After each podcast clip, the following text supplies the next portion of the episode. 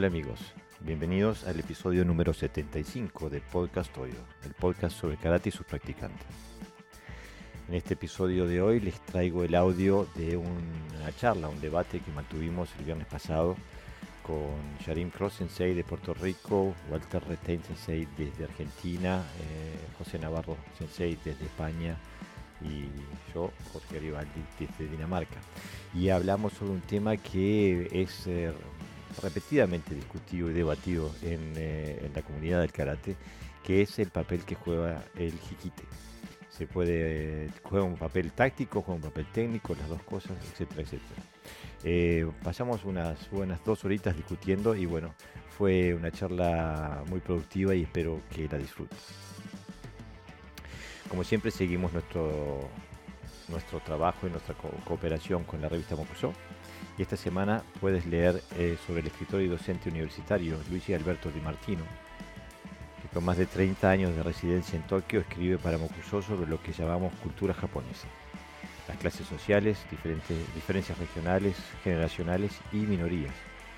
Una sociedad que aparenta ser homogénea, pero que en muchos la ven como sociedad multicultural.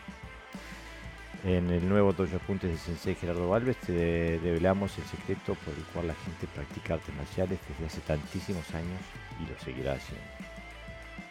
Esta semana también en Dojo Abierto, quien les habla, los saludará desde la web de la revista Compusor. Y te recordamos que vos también podés participar en Dojo Abierto, solo tenés que entrar a mocuso.ar y ponerte en contacto.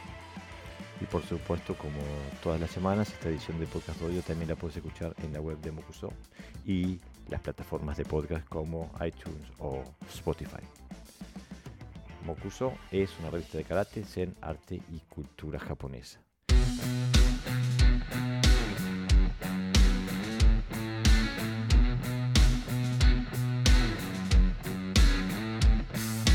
Hola amigos, bienvenidos a Podcast Audio. Estamos en vivo eh, por nuestras plataformas de, Facebook y por supuesto el audio va a ser publicado el domingo.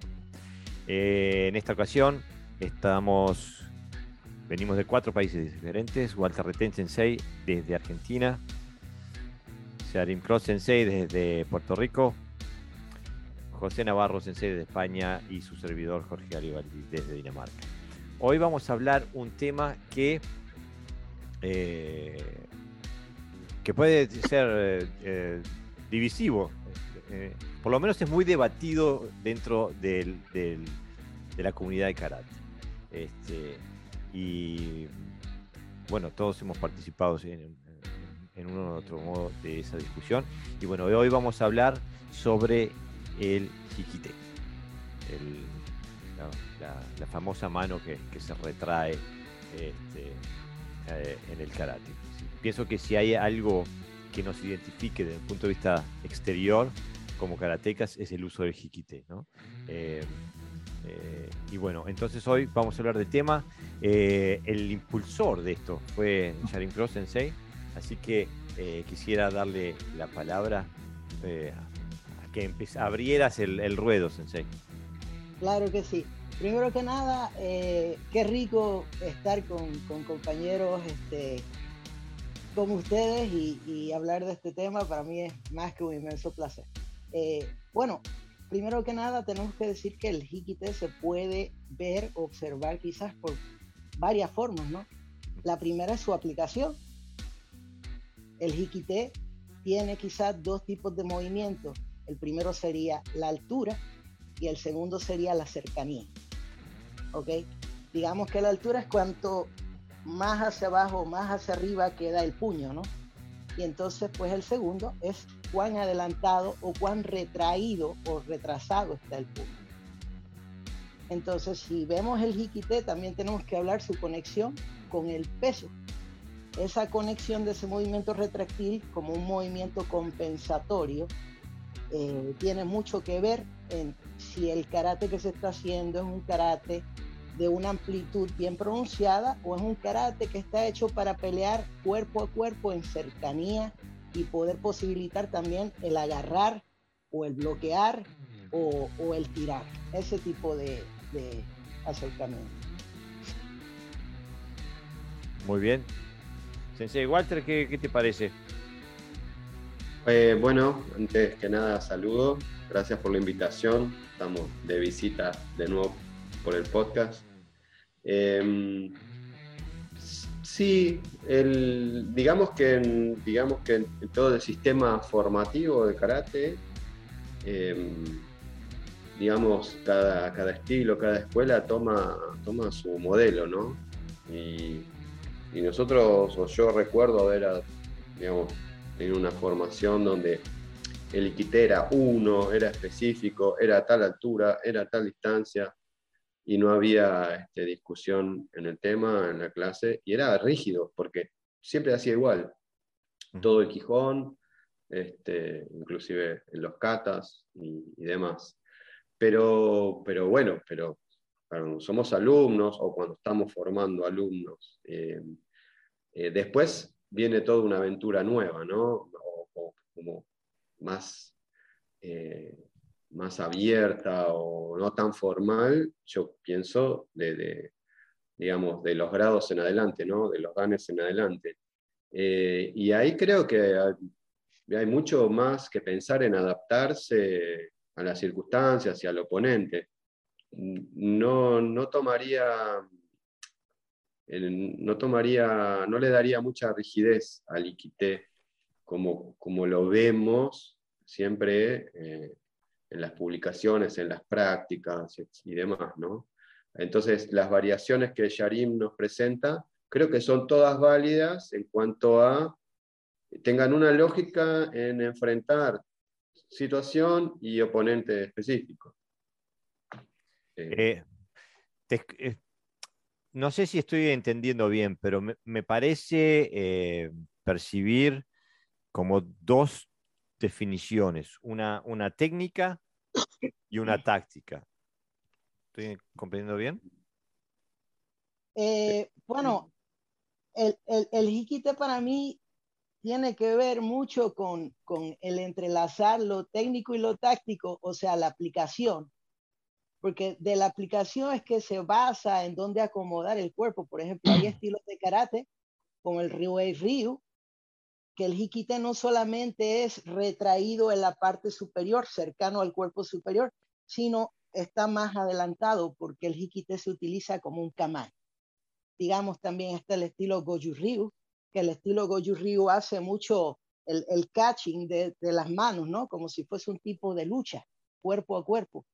Y entonces, pues, yo hice Goju Ryu más o menos como de 3 a 5 años entre periodo y periodo, y entonces, pues, también se, se retrae y se mantiene ese hikite bastante alto, aparte de que como se mueve el brazo es muy diferente al sankaku, que es el la triangulación del Shotokan, por ejemplo. Pero una pregunta, eh, ¿veis diferencia entonces entre, entre el concepto de hikite japonés y el okinawense, no? Totalmente. Yo, yo veo totalmente hay diferencias. Quizás el japonés a lo mejor se basa más en, el aspecto técnico, ¿no? Me refiero en general, en algunos estilos. Yo recuerdo incluso toda una filosofía del hikite, ¿no? Yo empecé haciendo Shotokai y en Shotokai, no sé si lo habéis visto lo conocéis, pero el puño detrás, ahí no se piensa nunca en agarrar. Eh, esa, esa parte no existe dentro de Shotokai. Y el puño se coloca a la altura del cinturón o por debajo, relajado el puño. Porque el maestro decía que tener el brazo ahí apretado era una muestra como de, de que querías agredir, agredir a, al oponente, ¿no? O sea que, que, hay tanta variedad de conceptos dentro de GT que, bueno, es un, es un mundo, ¿no? Definitivo, definitivo. Cada, sí, cada maestro lo, lo aplica en su sistema eh, como mejor puede llegar a lograr, digamos, como mejor pueda alcanzar su objetivo. Yo pensando en los alumnos, o como pensando cuando yo era alumno, ahí tenía como una gran importancia el Iquite, y es puramente técnico, sí, totalmente. Ahora, a mí me gustaba, ah, perdón, me gustaba de, de Shotokai, es que el brazo de atrás estaba relajado para salir rápido. No, estaba, no estaba contraído como pasa, por ejemplo, en Shitoryu, ¿no? Que, que tienes que, que, apretarlo mucho y el brazo está tenso, con lo cual resta velocidad, obviamente, en la salida. Después, superada la etapa, digamos, netamente técnica, o conocida las técnicas y más o menos dominadas las técnicas, bueno, hay que romper esa estructura, ¿no? Tan rígida.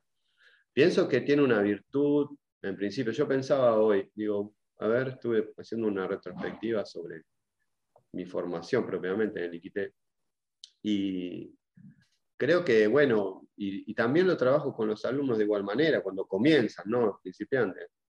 Y tiene una virtud, digamos, el iquité pegado al cuerpo, traída, la, tracción de la mano pegado al cuerpo, creo que le da eh, un fácil reconocimiento al principiante de que tiene que generar una contracción también del otro hemisferio, digamos, del que no golpea. Eh, pero después de avanzados y con, con un buen dominio, este, lo podemos generar sin tener que extralimitar ¿no? esa atracción o ese movimiento, pensando que en el combate, eh, digamos, mantendríamos un kamae al frente, ¿no? golpeando con una mano, con la otra quizás haciendo el quité, pero ya más un gesto interno. Y creo que es difícil trabajar con un alumno, generar el gesto interno sin que reconozcan su cuerpo, sin que desarrolle, digamos, la conexión muscular, etc. Eh, son etapas, son etapas. Eh, ¿No puede haber algún tipo de contradicción entre las etapas? Digo, yo recuerdo, y lo recuerdo como alumno y, y es algo que vivo mucho en mi dojo, ¿no? En el, en Wado, eh, nosotros tenemos la etapa inicial donde se usa el Kihon, se usa un jiquite normal, pero después todo el Kihon específico del Wado Ryu, especialmente el Kihon Gumite, que, que se estudia ya en niveles un poquito más avanzados, ¿no? Cinturón marrón, cinturón negro, eh, Nidan. Eh, eh, nosotros dejamos el concepto de Hikite y empezamos a trabajar con el medio. Entonces el, el, el, el Hikite de Wado es, es aquí. es, es, es enfrente al solar plexus, ¿no? El plexus solar. Este, eh, y, y, mis alumnos tienen que pasar, gastar mucha energía en desaprender el, el jiquite a la, a, la, a la, cintura, ¿no? Entonces, ¿no les parece que puede haber, eh, que puede haber una contradicción entre ese jiquite de principiante y lo que nosotros después le pedimos al, al, al alumno más avanzado? Eh, ¿Puedo? Claro, por supuesto, para eso te trajimos, Sensei. bueno, pues, pues, la realidad es que yo, yo pienso que en cierta forma sí hay una contradicción. Este, e, y, y, es en todas las etapas, no es una etapa avanzada solamente. Es en la etapa principiante, la etapa eh, eh, de alumno eh, pues ya un poco más avanzado y en la etapa avanzada. Por ejemplo, cuando yo empecé a hacer karate, nosotros teníamos una idea del jiquite bien, bien estándar, o sea, el jiquite era de esta forma. Pero en una ocasión tuve la oportunidad de ver al maestro Takayuki Mikami, que está en, Nueva Orleans, en los Estados Unidos, y de repente vi que su jiquite estaba por debajo del obi. Pero entonces yo veía que esa capacidad de movilidad eh, la sostenía y que su movimiento retractil era muchísimo más pronunciado no era como por, el factor de estar tan cerrado, había una cierta rigidez, entonces el movimiento retractil no se podía dar de una manera eficiente porque estaba como alzado. ¿eh? este, entonces eventualmente empecé a ver a otros maestros y lo hacían de una manera diferente. Y ahí pues cogí Goju Ryu porque me lastimó un tobillo. Y entonces al ver el Goju Ryu yo dije, bueno, realmente no hay un Hikite hay muchas diferentes gamas de jiquité y esas gamas de jiquité hay que estudiarlas porque cada una te va a dar eh, el moverte más adelantado o moverte más atrasado en términos de balance, porque al hacer un rango más amplio de movilidad, al retraer el movimiento retráctil y abrirlo en su totalidad, la espalda se comporta de una manera diferente y por ende el balance se comporta de una manera diferente. Pero eh, yo, pero, ah. no, sí, eh, no, me refiero que a lo mejor nosotros lleva muchos años practicando y lo podemos tener más o menos claro, ¿no? Como el jiquite, pero creo que se está pensando demasiado en el brazo, quizás, ¿no? En el recorrido del brazo. Cuando, eh, cuando para pegar fuerte de verdad, la, energía se debe generar desde otro punto, ¿no? Primero desde las piernas, pasar al tronco y del tronco generarse. Entonces, cuando uno tiene, tiene esa, esa interiorizado ese movimiento, el brazo simplemente es un conductor, no es generador de energía. Por ejemplo, en, los combates de, al contacto, el brazo aquí es un peligro, todo lo contrario a que nosotros hacemos, ¿no? ¿Por qué? Porque tienes que estar cerquita y sorprender y, y, la idea es usar el cuerpo y pegar lo más rápido posible. Y genera una cantidad de potencia impresionante. Porque el brazo no es el generador de la energía, sino el conductor de la energía. Por supuesto, por supuesto. El, la cadera es el iniciador del movimiento, el iniciador. ¿Por qué? Porque no se quiere que cuando uno esté contrayendo, inicie con los músculos, porque entonces el brazo se convierte en un lastre, se, se eh, ancla, vamos a decirlo así. ¿Me expreso bien? Sí. Y entonces, Pues, por eso el iniciador es la cadera. Pero lo que quiero decir es que, digamos, el, codo es el lenguaje del hombro. ¿Ves? La raíz es el hombro. Pero como yo acomodo el codo, la amplitud o la cercanía del hombro va a afectar el movimiento. Por supuesto, eso creo que estamos todos de acuerdo. Pero puede ser, no puede ser que haya por ejemplo, cuando un, estudio que hacemos mucho en mi dojo es eh, hacer las técnicas de Kihon, hacerlas sobre, eh, con impacto, ¿no? pegando sobre algo, sobre un escudo, el maquiwara, el, saco. Entonces el alumno se da cuenta que la trayectoria del golpe cuando haces impacto en algo es distinta que cuando ah, lo haces en el aire, ¿no? Porque cuando haces en el aire no recibís nada eh, y, la trayectoria llega a su máxima expresión. En cambio, cuando pegas algo, tu técnica termina mucho antes. Y yo siento que con el jiquite pasa un poquito lo mismo, porque si, eh, especialmente como si, citamos a, a, Motobu Sensei, que, decía que eh, bloquear con una mano y golpear con la otra no es budo, eh, o sea, eh, si, si, yo llego a manipular a mi, a mi oponente con una mano, haciendo, retrayéndolo y golpeando con la misma, yo no necesito traerlo hasta la cintura o hasta, hasta, hasta, mi, hasta el costado de mi caja torácica para, para abrir una, una, ventana táctica, ¿no? Simplemente tengo que moverlo un par de centímetros ya puedo golpear. Entonces, digo, quizás una parte de lo que nos haga un poquito em, ver muchas cosas diferentes dentro de Jiquite es porque siempre lo vemos desde, desde su máxima expresión. Digo, ¿no? Lo, ve, lo vemos desde, desde la A a la Z, cuando en realidad vamos a llegar a, la C o a la D, ¿no? Este, Porque ahí pienso que cuando solamente lo vemos, porque me gustó cómo empezaste tú, Sensei Yarim, que hablaste de que era la relación entre la táctica y la técnica era, importante, porque si tenemos solamente la técnica, eh, empezamos a hablar, a tratar con variables que quizás después en la, en, la vida real nunca vayamos a estar eh, tratando. Este, si hacemos nada más que la táctica, no vamos a tener los conceptos técnicos necesarios como para poder usarlo. O sea que ese balance es importante, me parece. Claro. Este, una, una de las cosas que, que dentro de el análisis del movimiento en el Hikite eh, me suceden a mí, es que yo digo, bueno, uno tiene que ver, ¿verdad? Eh, los diferentes tiempos dentro de la técnica. Está la retracción, el movimiento retractil, que es el Hikite, está el movimiento de entrada, que es el suquitebra o la mano que golpea, en este caso.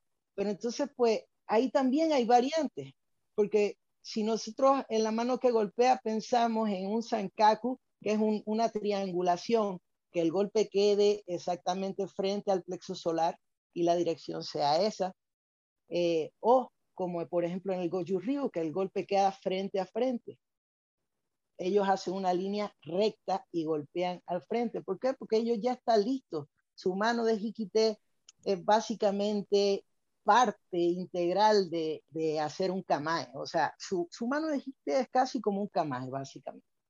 Y eso automáticamente resta el tiempo de reacción. Ellos ya están listos para reaccionar. O sea que el Hikite varía de un lado al otro. Hay diferentes interpretaciones. Eh, sí, pero, pero, pero yo vuelvo a, vuelvo a donde empecé.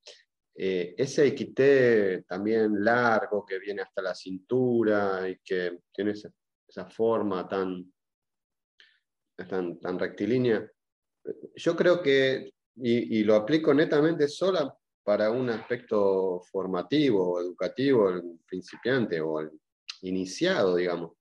Pero, pero es que, ¿para qué? O sea, ¿qué función, si vamos de nuevo al karate funcional que, que Jorge adhiere siempre? perdón, perdón, perdón. no, es que sí, es que eh, en eso yo creo que también todos adherimos a que lo que practicamos sea útil. Y el Iquité eh, bueno, yo me, digamos, me pregunto, eh, ¿qué función cumple? ¿Por qué estoy haciendo tanto trabajo en él? Bueno, digamos, ya de avanzado, eh, yo le encuentro dos funciones prácticas. Una es agarrar, agarrar, retener, ¿no? es parte del tsukami, tomar y después retener o traer, por supuesto, para técnicas de choque. O si no es para agarrar, es parte del quimé, o sea, para, para mí la concepción del quimé necesita una contracción general del cuerpo, entonces la mano que golpea, que va, que busca, la otra mano al momento del impacto debe tener su contracción. Lo practicamos con la makiwara y encontramos, yo encuentro la función más importante de la makiwara es lograr sincronizar todo el cuerpo al instante del impacto. La maquiwara tiene un timing muy, muy cortito, ¿eh? bastante rígido, no como la bolsa, que absorbe mucho más, y eso me da muy, muy finito el, el, el, tiempo para poder sincronizar la contracción completa del cuerpo. Y ahí funciona el ITT de manera interna, pero puedo hacer un movimiento muy amplio o un movimiento muy corto. Y tácticamente en el combate yo prefiero un movimiento muy corto para, mantenerla, para mantener el Iquité como guardia, como bien decís en Gochu. Eh, pero yo lo hago también con ese sentido. O sea, mi Iquité no sale de frente de Kamae. Es apenas ahí la contracción lo más pequeña posible, pero ayudando o cerrando Kimé. Después, ese movimiento tan amplio, tan grande, creo que para que el alumno pueda encontrar quizás en una onda más grande la posibilidad de mover ciertos músculos, coordinarlos con otros y después en su, en su mejora en el nivel poder achicar ese movimiento, quedarse con la esencia de eso, sincronizarlo en una onda más corta y entonces ya entramos en el tiempo de combate, el tiempo de combate que es muchísimo más, más breve, más explosivo. Em, pero no, o sea, y hay también una contradicción, como dice Jorge, claro, toda esta formación inicial, después eh, hay, que, hay que captarla con la cabeza, como de qué manera empiezo a aplicar porque voy a, a combatir, ¿no? Pero bueno, es parte del trabajo. Yo mi experiencia sobre, el, sobre ese trabajo de contacto es que no necesito llevarme el brazo para atrás para que sea potente, porque tengo que generar energía desde las piernas hasta, hasta arriba. Entonces, eh, yo puedo estar golpeando sin, sin, que este brazo venga, venga atrás. Y luego, además, eh, sí, bueno, hay, evidentemente hay una relación de energía, de tensiones y contracciones, pero eh, yo no hablaría tanto de contracción, sino de tensión muscular. Bueno, digamos. Pero aparte que eh, sin darnos cuenta, creo, eh, a lo mejor es una percepción errónea mía, eh, casi siempre que hablamos de GT hablamos de Suki. Pero ¿y las otras técnicas qué ocurre? Porque en las circulares no tiene ningún sentido el, el tal como se hace en un Suki. Para Por ejemplo, en un codazo, si yo hago esto, no sé, si yo hago esto, para mí es más potente que si hago esto. Esa es la sensación, que, la percepción que yo tengo cuando golpeo sobre un objeto. Entonces, el jiquite quizás le estemos dando a lo mejor un protagonismo a la recogida del brazo cuando, desde mi punto de vista, el, el tema T, ¿no? Como siempre la terminología, ¿no? Que, abarca, abarca un espacio a lo mejor que no le pertenece. Sino que el jiquite es el, lo que hace el cuerpo en sentido contrario, quizás, más que lo que hace el brazo, ¿no? Eh, sensei, eh, antes de seguir, porque nos, llegan saludos y quiero, y quiero responder. Gerardo Valves Sensei nos escribe: Saludos para todos, ya me estoy yendo a clase. Será un placer, como siempre, poder oír todas las exposiciones el próximo domingo. Igualmente, desde ya les digo: estoy de acuerdo con todos y todo lo contrario. Ja, ja, ja, cambate por siempre. Este, después, Francisco Arroyo nos escribe: nos dice, Saludos, gran podcast. Y Fercho Rodríguez nos escribe: nos dice, Saludos a todos desde México. Así que, estamos. Eh, un amigo. Estamos, eh, la verdad que calienta el corazoncito que, la audiencia nos vaya saludando. Yo pienso que vamos a, terminar. Eh, yo, no sé si fue por gusto o, o, por formación. Para mí, Walter Sensei ahí tiró una bomba atómica, ya que estamos en, el tema. Este, que nos, y que nos puede, eh, digo, y que apunta quizás a distintas concepciones de la energía y por eso apunta a distintas concepciones de, la técnica, por ejemplo, y del jiquité, porque Sensei nos da, nos da dos definiciones, nos, nos da la del agarre y nos la da como parte del kime. Y ahí entramos en un área que nos puede, que, puede, digo, dividir las aguas, porque eh, mi experiencia personal, a mí los golpes más fuertes que me han dado, y, eso, y esos, esas pocas veces en la vida que un golpe te, te, deshabilita, y no porque me hayan noqueado, que me lo hayan pegado al cuerpo, pero que me deshabilita porque la, la cantidad de energía que me transmiten es tanta este, ha sido sin quime. Eh, el, golpe de mano pesada, relajada, eh, es como tragarse una granada. Em, y, siempre me puso, eh, desde esa experiencia siempre he tenido la búsqueda, porque en mi escuela también se proviene del quime, ¿no?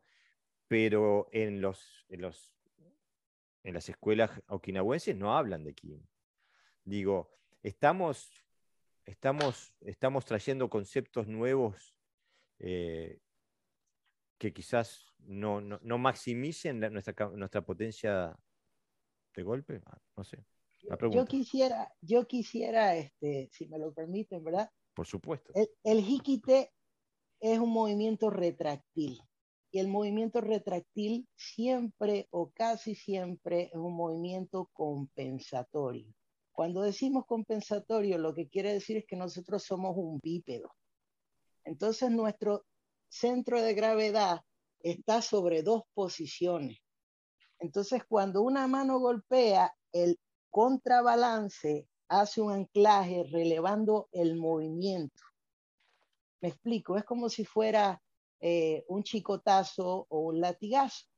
Entonces, el jiquite realmente la dimensión que tiene no es solamente el alar, o no es solamente el tener un kamae, o no es solamente el estar en, este, listos para, para quitarse el brazo de una persona.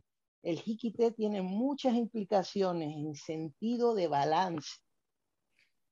Pero, Yarin, por ejemplo, en, en, Iaido, que yo practico, al cortarse con una mano es necesario hacer, eh, en este caso se llama sayabiki, que, vendría a ser el equivalente al hikite. Pero realmente, eh, cuando, cuando la gente no maneja bien la espada, lo que hace es tirar del brazo y de la saya para atrás. Pero cuando hace esa compensación de la que tú hablas, lo que hace es girar la cadera y el cuerpo hacia atrás. Es decir, es la compensación con todo el cuerpo, de forma elástica. No puede ser eh, un brazo más protagonista que el otro.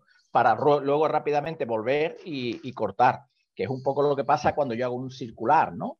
Que más que el brazo es un poquito el cuerpo el que compensa para ir, bueno, constantemente creando energía, porque recordemos que el hikite no es un movimiento muerto de que pongo el brazo aquí, sino que algo tiene que pasar luego. Y que, porque si, no, si no estaríamos pegando solamente un suki y si, y si, y si golpeamos bien y si fallamos estamos muertos, ¿no?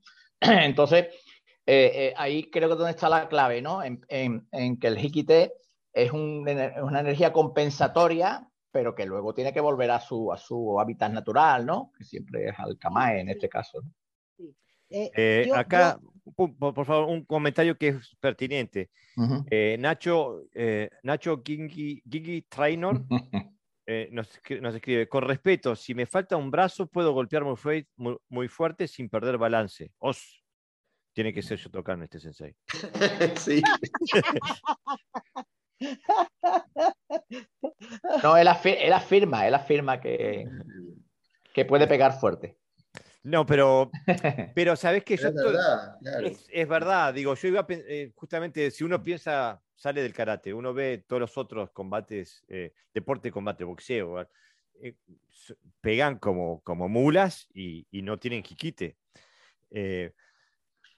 pero está dentro, si no, no, si no se caerían, está dentro. Y es, es eso que quizás estoy hablando de una sincronización en la que la, la contracción o como dice eh, Pepe, eh, tensión, bueno, si no está, entonces hay un desbalance, como dice Sharim también. Creo, yo creo que estamos tratando de explicar lo que practicamos. Pero entonces, entonces es el nombre lo que nos confunde, quizás. Claro, sí, sí. Yo, quiero buscar. Podemos, salir esta noche cambiando el nombre, ¿no? sí, sí. no, lo digo, lo digo porque, porque crea toda la metodología de trabajo que no lleva a ningún sitio. Y entonces, como nos definimos también es importante. A mí, cuando me decían Hikite, eh, yo que vengo también de escuela japonesa al principio, después he hecho alterna con escuela okinawense, pero recuerdo que en Shotokai el Hikite era súper importante y se refería exclusivamente a la rotación del brazo y hay cientos de personas que practican, o miles de personas que practican bajo esa concesión. Entonces, creaba toda una metodología de entrenamiento basado en, el jiquite. Tanto es así que yo la primera vez que hice contacto me la llevé por tener brazos donde no debía. Eh, pero, bueno, pero sí, y, a mis alumnos les pasa lo mismo. Pero, pero ¿a dónde van a ir con el tiempo? Porque no van a ser 30 años el mismo quité. Mm. Eh, ahí, ahí creo que, bueno, sí, aprendemos. si sabemos dar salto, si sabemos dar salto, bueno, entonces cada uno tiene su metodología de esfuerzo. A mí me pasa un poco como a Jorge. Oh, eh, la gente más talentosa sí da el salto pronto, pero los demás, hay una memoria corporal ahí que, es complicado luego. Es casi más difícil empezar de nuevo, o sea, más fácil empezar de nuevo que, que cambiarles esos automatismos. Entonces, bueno, eh, eh, karate nos gusta como es, pero eh, tiene ahí cosillas que tenemos que no sabemos, ¿no? Cómo meterla dentro del método y, ahí estamos. Pero yo quiero profundizar un poquito, porque digo, para que veamos los matices que están presentando los sensei, porque eh, Yarim Kron Sensei, él, él nos habla que el movimiento parte de la cadera este, y que hay, que hay, que hay una, parte una parte de extensión y, la, la parte de, retracción como que es una, una, acción compensadora, ¿no? necesaria para el balance.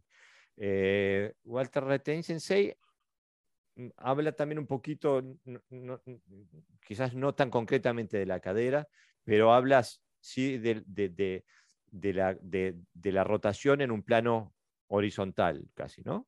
¿Estamos hablando de eso?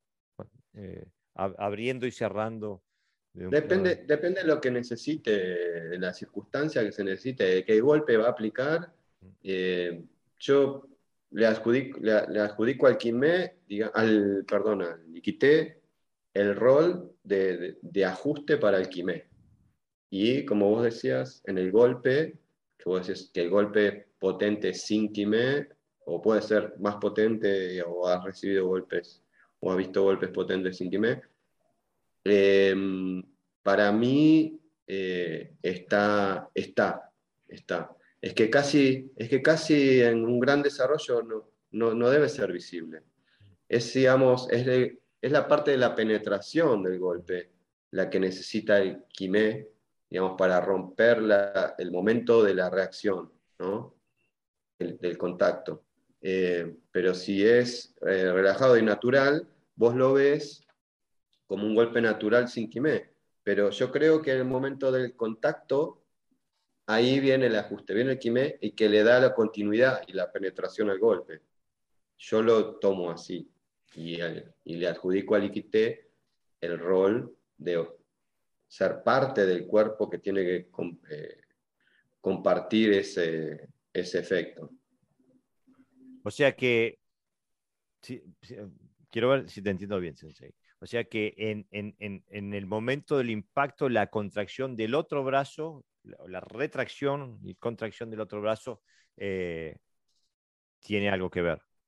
Tiene algo que ver en el golpe y no necesita mayor o menor eh, desplazamiento. Puede ser prácticamente sin desplazamiento, puede tener más desplazamiento, depende de la circunstancia, ¿no? En dónde se va a aplicar, en qué, en qué circunstancia de combate, ¿no? Eh, pero, ¿por qué? Porque podemos achicar la onda. Yo lo tomo como onda, ¿no? O sea, una, una onda, digamos, eh, la misma con sus amplitudes, que le aumentamos la frecuencia igual pero más chiquita, igual pero más chiquita. En menor amplitud. Entonces, el, el, es más un movimiento compensatorio que una retracción del brazo hacia atrás, obviamente, ¿no? Porque, por ejemplo, si yo hago un huracán, es, es, preceptivo que mi brazo vaya en el sentido contrario, porque voy a abrir. Pero ¿y cuando voy a cerrar? No puedo hacer eso, ¿no? Tendré que ir los dos en la misma dirección, ¿no? En un gancho, en un, coda, en un codazo. Con lo cual es un elemento compensatorio, como decía Yaní, más que una, un aspecto técnico del brazo. ¿no?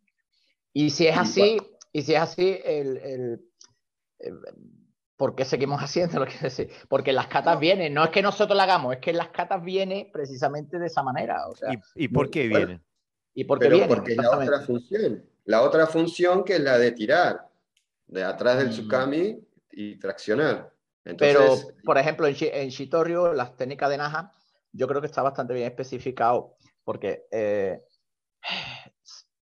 si, si, tiro para mí, viene el brazo más para acá, si tiro para abajo, viene aquí, si tiro para el lado, viene de una manera determinada, ¿no? Y, y ahí sí viene más especificado, pero eh, quitando un karate más antiguo okinawense, el resto ha, ha tirado más bien por, por el tema compensatorio. De hecho, yo conozco a gente de Shotokan que el tema de, ahora con las redes se está extendiendo mucho este conocimiento, pero bueno, y porque hay muchos libros y, hay muchos cursos. Pero el tema de que el brazo de atrás servía para tirar, eso es muy, muy reciente.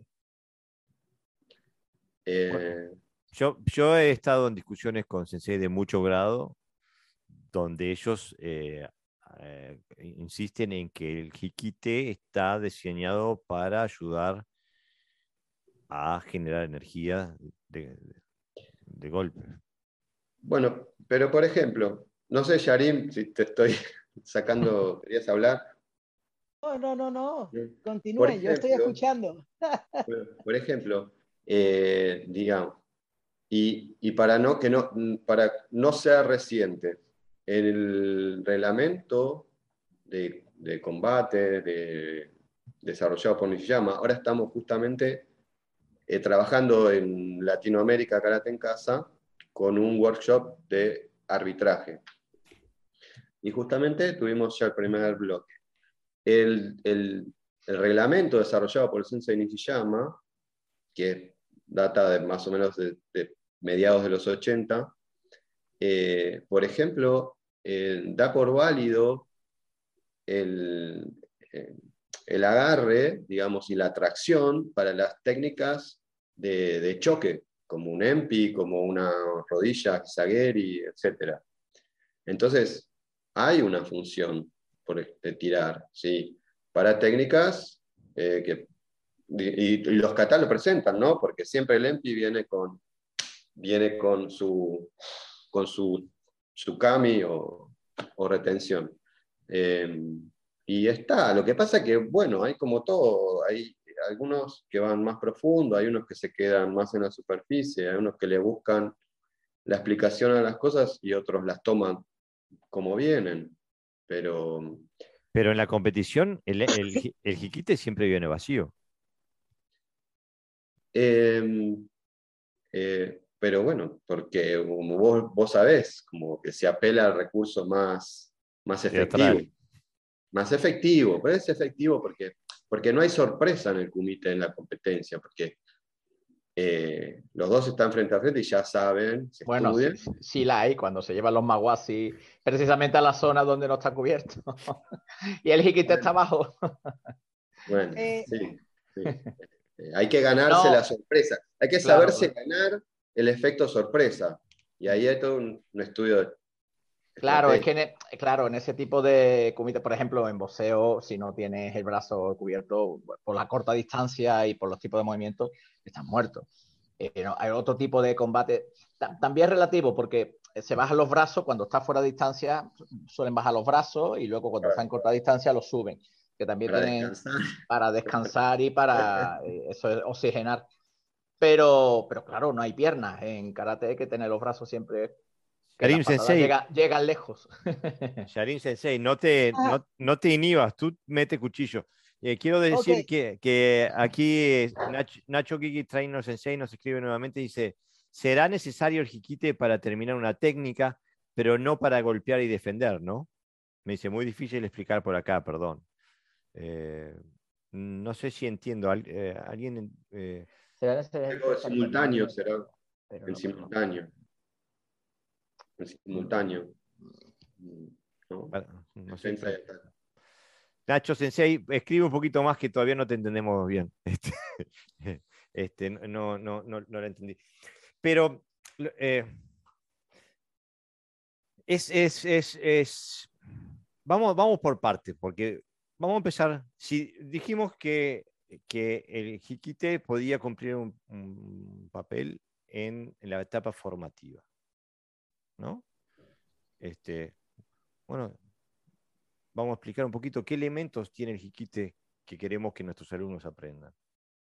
Bueno, el jiquite puedo. Claro, no, no pidas permiso, vos tirate al, El, el jiquite nos enseña, primero que nada, a mantener la espalda recta. El jiquite nos enseña a cómo utilizar el movimiento compensatorio. El Hikite nos ayuda a entender cómo desarrollar la comprensión del uso no solamente de las áreas externas o más distales del centro, sino también a retraer mientras estamos extendiendo.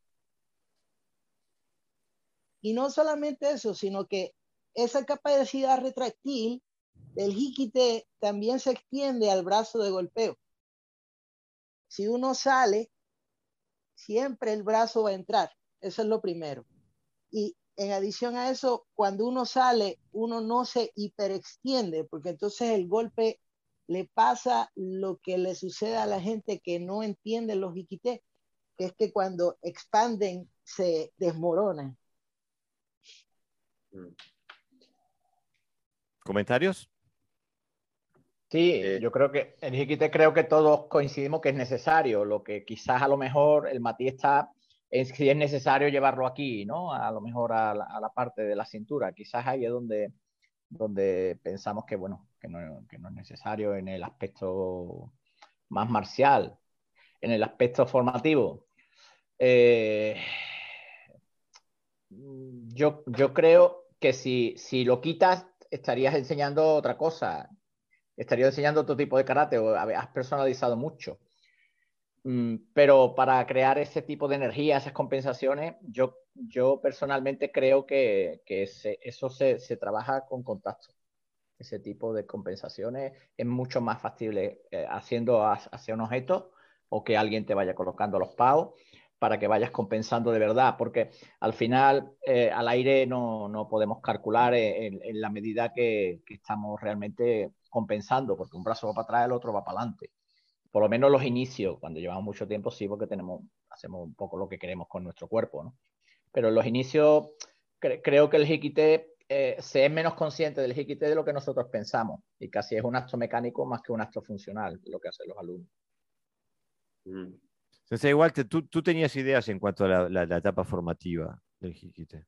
Sí, sí, sí. Pues yo lo voy llevando en etapas, porque, por ejemplo, ahí, como comentaba Pepe, eh, los chiquitos que has visto algún azul, marrón, son quinto Q. Em, quizás podemos trabajar Quijón para Kumite y ya lo saco del Ikite formal y trabajamos en Kisamizuki, en Yakuzuki, sin retraer el otro brazo. Pero van a tener que contraer porque si no, no van a estar balanceados. Y después, por supuesto, van a tener que trabajar también con contacto y hacer los ajustes.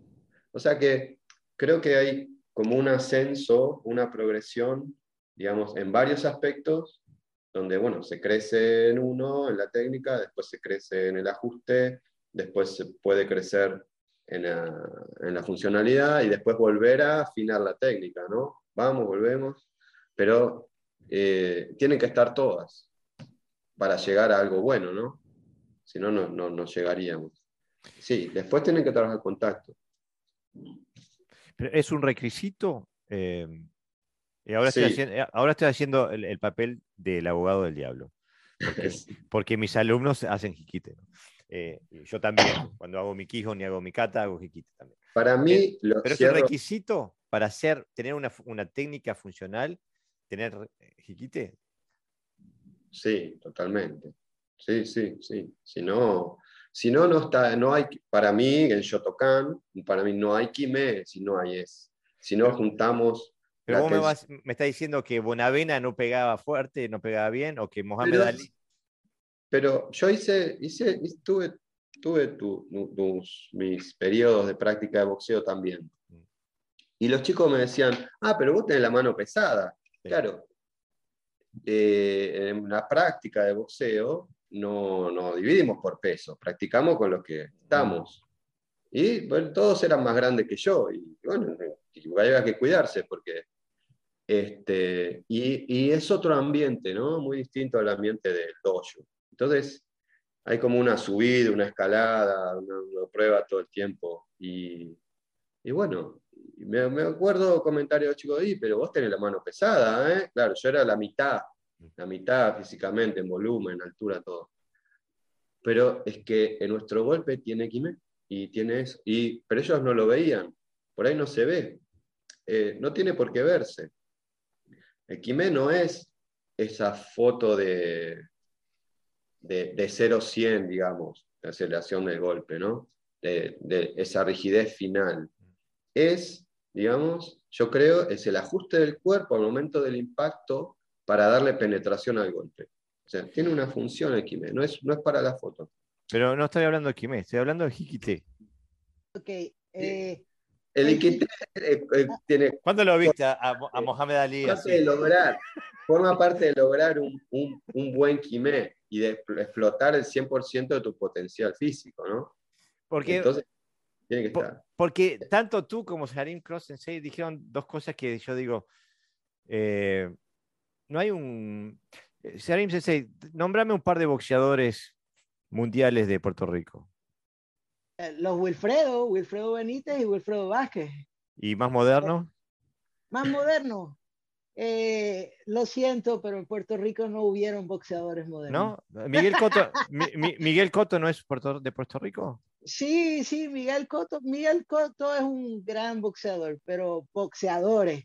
Estamos hablando de boxeadores. Sí, sí, pero Miguel Cotto es conocido por pegar y matar. Un, hombre que, tiene una pegada durísima. Em, y, con un corazón gigante también. Eh, siempre lo admiré mucho. Em, es, muy bueno. Sí, eh, eh, una, buena persona también. Y a, lo que quiero ir a la comparación es que un boxeador como Miguel Cotto o como Wilfredo Benítez, eh, lo último que tiene es la espalda recta y la mano en el jiquite. y, asesinan con un golpe. Por supuesto, pero ojo, ellos hacen movimiento retráctil. O sea que lo que da el jiquité ellos también lo están haciendo. Lo que pasa es que lo están haciendo en un rango más recogido de movimiento. Y eso era lo que iba a comentar hace un minuto atrás. A ver. O sea, nosotros cuando comenzamos, comenzamos dándole una, una gama de movimiento al estudiante para que ellos desarrollen un sentir, un sentido de expander y contraer, de crear una cierta amplitud y que ellos empiecen a vibrar sus fibras musculares y a conectar el cuerpo y, sus alineamientos correctamente. Eventualmente empezamos a dejar de usar las dos manos, pero siempre se usa una vez la mano esté adelantada. Por ejemplo, yo nunca voy a golpear desde atrás. Yo golpeo y si no voy a usar el jiquité, yo bloqueo y golpeo con la misma mano o bloqueo y golpeo con la misma mano, ¿no? Ese tipo de entendimientos se da porque el dominio del jiquité, que es el movimiento retráctil, el movimiento de compensación, se da. Inclusive, hace no mucho, yo estuve cogiendo una clase en KCH, que ellos se especializan en ese tipo de movimiento de una sola mano, de un, un live blade en todo momento. Entonces, lo que me pasó a mí fue que cuando empecé a hacer eso, me dio un espasmo en la espalda. Y entonces yo dije, oh, no estoy compensando de la manera apropiada, estoy desalineándome, porque yo dependo mucho de mi jiquité. Y entonces tuve que hacer ajustes para poder empezar a sentir naturalidad dentro de mi movimiento. Yo la verdad que, eh, que si bien entiendo eh, eh, los argumentos, no logro ver una relación causal entre el jiquite y lo que me estás diciendo, porque pienso que se puede lograr con otros recursos que no sea el jiquite. Pero antes de que me, antes de que me pases a dar, saques el, el sable, me digas Banzai, eh, quiero, quiero leer algunos más, este, porque eh, eh, Nacho Sensei nos vuelve a escribir, dice, jiquite sí tiene que estar en kata, base, etc. Pero para pelear necesitamos hacerlo para pegar o defender, creo que no, dice. Después también Gerson Esquivel, sensei, nos escribe, para el Kihon, el Hiki te permite entender la dinámica del movimiento y memorizando muscularmente. En la práctica de defensa personal, la dinámica se ejecuta involuntariamente y el jiquite es una decisión consciente y a conveniencia de la condición puntual. Un abrazo y gracias desde Colombia. Ah, Colombia. Amo, nunca estuve en Colombia, pero los amo. Eh, qué buena gente. Este, y Nacho Sensei nos vuelve a describir, dice, el jiquite lo podemos realizar sin mover el brazo con un movimiento interno del lado contrario del golpe o defensa. Ya es más sutil la cosa. Yo, yo me voy a basar más en mi experiencia que, que, la teoría que creo que todos sabemos. Eh, mi, mi, maestro decía que en, el, en, el, caso de, del quimé, decía que el quimé lo tenía que sentir el otro, no yo. Que si yo sentía el quimé es que no estaba transmitiendo fuerza energía. Porque me estaba quedando con ella. Ahí también había, otro día haremos un post sobre, sobre el quimé. Y sobre la experiencia, yo cuando pasé a, a, a hace 9, 10 años, y, y, mi primera experiencia fue que se rompió un poco las formas, las normas que nosotros tenemos con respecto a la función de, de las técnicas de karate, no, no a la metodología que por nosotros, nosotros podemos enseñar así por lo que dice Gallarín o por 20.000 cosas, ¿no? Y está bien. Pero a la hora de funcionar, eh, lo primero que, me quitaron fue el jiquité, precisamente por eso, porque no es necesario y además te descubres. Y entonces tienes que aprender a, a, pegar sin esa retracción exagerada que hacemos, en karate, ¿no? Y entonces, al final, como te quita un recurso, pues tienes que sacarlo de otro lado. ¿De dónde lo sacas? Pues del resto del cuerpo. Y un ejemplo, por ejemplo, si a ti te, te escayolan el brazo, no, eh, no sé si nos verán, si subirá Jorge el vídeo, supongo que sí. Si me escayolan el brazo y yo no puedo hacer con el brazo, porque estoy aquí con, con, con el brazo inmovilizado, para yo golpear fuerte, yo voy a tener que acudir a, otras, a otros recursos. No puedo acudir el brazo, sino a otros recursos. Pues eso es un poquito. Cuando tú estás así, y estás cubriéndote por necesidad, estás en una guardia de boxeo, ¿no? que todo el mundo la conoce, aunque no practique.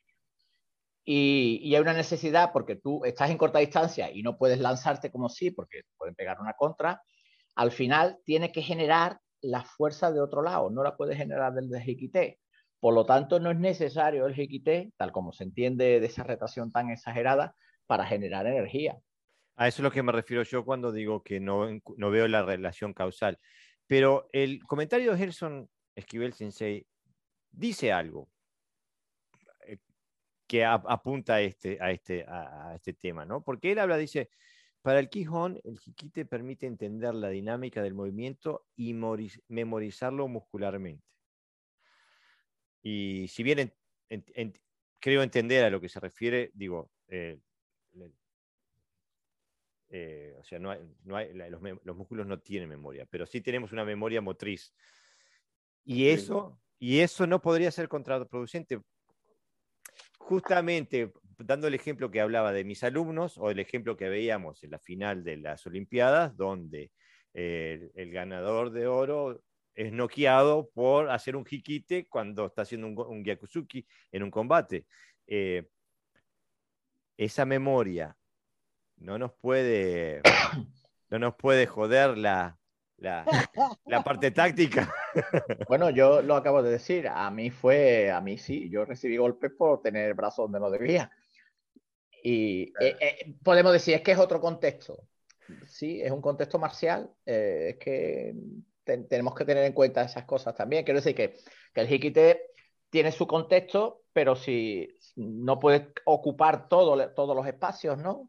Pero ¿no será que nosotros cuatro, a la, a, la par que la gran mayoría del mundo del karate, le, da, le, damos demasiado espacio al, al, al, hasta el punto que pase lo que nos está diciendo Gerson Esquivel, que oh. creamos una memoria motriz que después puede ir en contradicción con, con las necesidades tácticas. Em, tú tienes algo que decir. Sí, veamos. El, el veamos. El, el una de las cosas que el jiquite hace es que nos permite alinear de una manera coherente el hombro, adicional a el concepto del balance. Por ejemplo, si el jiquite solamente retrae, el codo sube, el hombro sube. Ahora, si el jiquite retrae y esta parte de el jiquite sube un poco, entonces el hombro baja y el codo entra. Entonces ya hay una articulación muy diferente, más profunda, más amplia. Por lo menos en Shotokan. Pero, pero estamos hablando del Suki solamente, Yari, porque hay más técnicas en karate, ¿no? Que no tiene esa misma, esa misma estructura. Por supuesto. Ahí es donde yo, ahí es donde yo digo que ay, el hikite está bien, el Suki no sé si en otras técnicas, porque porque hay técnicas que yo no necesito tener el, codo detrás. Oh, de hecho, lo, tengo, eh, lo puedo tener en el lado, lo puedo tener delante. Eh, el movimiento mío no parte del hombro, sino que parte, es un movimiento más corto, por ejemplo, es una extensión donde no necesito prácticamente el hombro. Es decir, como muelle. Entonces, claro, por eso es, complejo, eh, aunque creo que todos nos estamos entendiendo, pero desde el punto de vista técnico creo que todos lo tenemos claro. Desde el punto de vista funcional, ¿no? Quizás es donde yo, porque he recibido mucho y, digo... Pero no, mira que tanto desde el punto de vista técnico no estamos tan súper de acuerdo, porque yo puedo...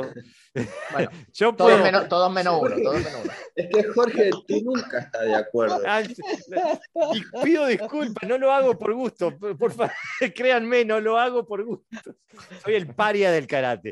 Eh, eh, digo, no, pero yo decía, yo puedo, yo puedo bajar mi hombro sin, sin hacer nada con la mano. Digo, por eso es a lo que yo me refiero que no veo siempre las relaciones causales. Vienen más comentarios, dice, Nacho Gigi Train nos enseña, nos vuelve a escribir, dice, el jiquite lo podemos realizar sin, mover el brazo con un movimiento interno del lado contrario del golpe o defensa. ya lo habíamos hablado eso, ¿no? Y Daniel Alvarado Sensei nos dice, en judo tenemos jiquite y tsurite, mano que jala y mano que empuja. ¿Qué pasó con el tsurite en el karate? Eh, algunos katas tenemos. Em, pero eso que decimos, yo para, para, para poder ponernos de acuerdo, para poder incluirlo a Jorge en el acuerdo. Gracias, gracias. yo, yo quiero traducir alguna, alguna este, digamos, forma de verlo. Em, ¿Qué pasa? Para mí, cuando estoy hablando de Iquité, no es solo esto.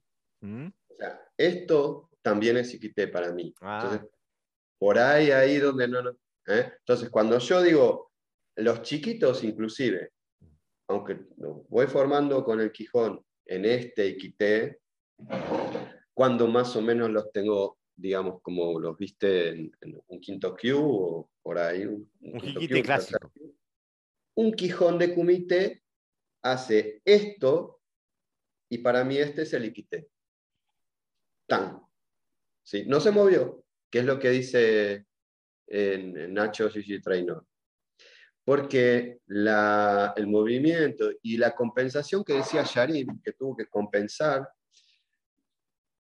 para mí el movimiento nace del tándem, nace del centro, nace del centro y el centro a las extremidades y la cadera está a un lado del centro. Ya me Entonces, volvió a alien- alienar, ya me voy para mi casa. Chao. entonces, Venías bien, Walter, venías bien. Todo ese balance y compensación y ese esa contracción interna es de ligar las extremidades, tanto la que golpea como la que contrae en compensación, hacia el centro y del centro al piso. Y lograr mantener, digamos, esta estabilidad que Sharim cree que es, quien es- que él dice es fundamental, y yo creo también, porque lo que conseguimos, a diferencia de las técnicas por ahí como nombraba Pepe en boxeo, que ellos golpean con la espalda desalineada, que golpean eh, con- sin retraer el brazo, ellos golpean, pero atrás del golpe adquieren un desbalance, que tienen que volver. Y nosotros en karate no queremos entrar en ese, o en el karate que yo practico, no queremos entrar en ese, queremos golpear manteniendo el balance. Mm. Pero, Entonces- pero no, no, ahí- yo también voy a discrepar ahora de ese momento. Realmente no, no se crean desbalance, todo lo contrario, porque mi cuerpo se organiza en la dirección del movimiento, de donde yo voy a transmitir la fuerza, que puede ser directa, puede ser circular, puede ser descendente, puede ser ascendente. Y de giro, ¿no? Pues en boxeo hay los giros, pero, pero vamos, ya sabemos que existen los, los golpes estos que son muy peligrosos. Entonces, mi, mi energía no, no, no está aquí, está en todo el cuerpo, que inmediatamente cuando suelta energía se pasa a otra, papá. Entonces se convierte en movimientos como de látigos y muy fluido. Entonces el hikite, tal como se entiende, tal como lo entendemos todo y, lo practicamos con los alumnos, eh, lo que hace es frenar, esa, se, muere atrás. Mientras que, que eh, cuando está golpeando de verdad, los brazos siempre están vivos, todo el cuerpo está vivo. Por ejemplo, nosotros vamos a arrojar, porque de lo que se trata eh, esa compensación es de transmitir energía, ¿no? Es Claro. obvio, ¿no? Obvio. Entonces, cuando, cuando yo cojo una pelota de béisbol y lo tiro a máxima potencia, y eso lo hemos visto, si yo observo el punto exacto donde voy a lanzar la pelota, o donde, donde el, el lanzador se llama, creo, ¿no? Lanza la pelota, su brazo de atrás está en el- lo más lejos posible. Y el cuerpo está rotado y las piernas están flexionadas girando. O sea, toda la energía va compensándose. Pero, ¿qué ocurre en las artes marciales? Que yo no puedo hacer ese nivel de extensión, porque aparte de visible, me desprotejo. Y tengo que encuadrarlo dentro de, un, de una forma funcional y táctica que me permita arrojar el máximo de energía y a la vez no desprotegerme, ¿no? Y ahí es donde quizás esté el debate, ¿no? Eh, mm, el hikite ese tan bonito que hacemos todo, que nos gusta, que todos nos hacemos fotos así, ¿no? Todos nos tenemos con el brazo aquí detrás. ¿Es realmente necesario mm, o, o no, o no lo es, no? Desde el punto de vista funcional estamos hablando. Desde el punto de vista formativo y demás, pues sí, tiene, como dice Yair, que lo explica muy bien, pues puede tener todo lo que tú quieras poner. Pero, pero no olvidemos que, que, que el, el hikite lo usamos para transmitir energía. Y entonces, Eh, lo que decía Jorge, eh, eh, es verdad, sirve realmente para transmitir ese, ese hikite tan exagerado que hacemos. Es, es- está está eh, ayudando a transmitir energía o, o le está restando, porque a lo mejor le está sumando energía al brazo, pero quizá le está restando del resto del cuerpo, ¿no? Y ahí es donde creo yo que el hikite tiene su, bueno, su, su, su pros y sus contras. Walter, lo dejamos a Yarin primero, porque si no, no, abre la boca por Yarin. Y después, después vas tú, Sensei. para mí, para mí, este, honestamente, pues el jiquite también tiene que ver mucho con hasta dónde uno, uno, uno ala, ¿ves? Este, el, el jiquite adelantado tiene una implicación de estar cercano al oponente. Por ende, yo puedo reaccionar con mayor prontitud. Mi tiempo de reacción es menor. Ahora, por ejemplo, en Shotokan, el hikite es muchísimo más prolongado, hay una amplitud grande de movimiento. Ahora, sin embargo, el puño que nosotros tiramos lo tiramos por el corredor central, entonces se corta, se recorta ese movimiento. Pero en términos de conservación del cuerpo, es muchísimo mejor tú estar golpeando con una base estable a estar golpeando con una base inestable, porque eso eventualmente mecánicamente daña el cuerpo. Walter. Para, eh, dos, dos, puntos que surgieron recién. Eh, el Iquité, si tira para atrás, entonces no aporta. Pero si el Iquité está en la rotación del eje, entonces puede servir como acelerador del hemisferio contrario, ¿no? Eh, entonces sí, obviamente tenemos que saberlo usar, ¿eh? porque quizás lo que se ve es que va para atrás, pero quizás lo importante es que se acopla el eje y el eje rota, y eso acelera el golpe. Ahí puede ser que yo esté buscando, entonces, eh, mejorar mi, eficiencia en el golpe, ¿no? Sumar energía para proyectarla en el, en el objetivo. Em, y el otro punto, ah, que decía ah, que sí, eh, obviamente el, el, tema es el momento del impacto. Yo, yo quiero tener mi, mi, espina dorsal alineada al momento del impacto, porque cuando choque... ¿Alineada a qué? Eh, en su orden natural. En, su orden natural, como, como es tu, tu columna vertebral. Porque si no, al momento del choque, al momento del impacto, esa energía que recibo va a fugar por alguna articulación, digamos. Ahora, si no voy a tener impacto, bueno, o si voy a, en el golpe, ¿qué va a pasar? Eh, si voy con el, voy a volcar el cuerpo al golpe, sí, voy a sumar el peso del cuerpo al golpe, pero voy a generar un desbalance que en el caso de que el golpe no acierta, bueno, me dejas puesto. Así que entiendo que no va a ser tan fuerte un golpe alineado, pero va a ser mejor controlado y mayor posibilidad de continuidad nos va a dar en caso de tener que defender o seguir golpeando. Eh, no sé si mezclé un poquito, pero eran puntos diferentes. Eh, no, está eh, comprensible. Yo pienso que está, estamos cada vez queda más al descubierto que hay conceptos centrales con los cuales tenemos diferentes entradas. Antes de entrar ahí, quería leer nuevamente Nacho Kiki Trainer nos escribe, funcional no es necesario en mi opinión. Vuelvo, si no tenemos un brazo podemos generar energía también. Y también Jiquite. Después, eh, Daniel Alvarado Senciar nos vuelve a escribir, y nos escribe, eh, esto dice Toguchi Sensei en su Kaisai no Genri sobre Hikite. Una mano que ala cerrada que vuelve suele tener alguna parte del adversario en ella especialmente si está cerrada, se debe considerar que tiene alguna parte del oponente en su agarre, por ejemplo, un brazo, una muñeca o incluso la cabeza.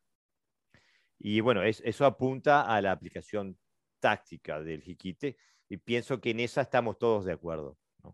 Eh, que, si no, si, si, en la aplicación táctica del jiquite en el combate el jiquite no tendría, no tendría lugar. Eh, pero hay, varios puntos que me gustaría tocar, porque se va generalizando, porque Jiquite en realidad termina siendo em, eh, un síntoma y no, no, o sea, de, cómo aplicamos distintos conceptos. Y porque hay varias cosas que, que saltan constantemente este, y me gustaría que, comentáramos, porque eh, hay cosas que, se toman como, como, eh, como verdades eh, comunes y a las cuales, porque, como siempre, yo no puedo, no puedo acoplarme. Este, porque, por ejemplo, en, en mi pensamiento del karate, el tándem no genera nada el tándem controla. Pero el que genera, eh, la generación de energía parte de, la relación con el piso, las piernas, los glúteos, la espalda, y se controla a través del tándem, pero no intento generar específicamente nada de ahí. Y eh, yo sé que el karate tiene una obsesión con el uso de la cadera para generar energía, este, y me parece que es muy buena, pero que no es la única y en algunas, en algunas situaciones tácticas no es, no, es la mejor solución usar la, cadera. Después también eh, eh, nombrábamos a golpear desde una base estable. Para, y como Sharim Sensei decía, somos bípedos. Para mí, golpear desde una base estable, con los dos pies en el piso, estamos, estamos eh, distribuyendo el peso y la energía en tres puntos diferentes. Por eso es, importante cuando das el paso eh, eh, levantar para estar, eh, distribuir la energía entre dos puntos, el punto de arranque y el punto de impacto, para no dispersar energía. Y, como resultado seguido de eso, yo nunca busco la estabilidad para para golpear. Yo creo la estabilidad en el vector de ataque, pero no me interesa eh, puntos de apoyo fuera de ese vector. Y para ese vector necesito nada más que dos puntos de apoyo. Y yo he visto, bueno, a mi sensei, yo también lo puedo hacer, eh, y he visto especialmente exponentes chinos que pegan, hacen makiwara parado en una pierna. Entonces, eh, no es necesario tener, estar en dos. Y por, eso, y por eso te pregunté también, Sensei, espina dorsal alineada a qué?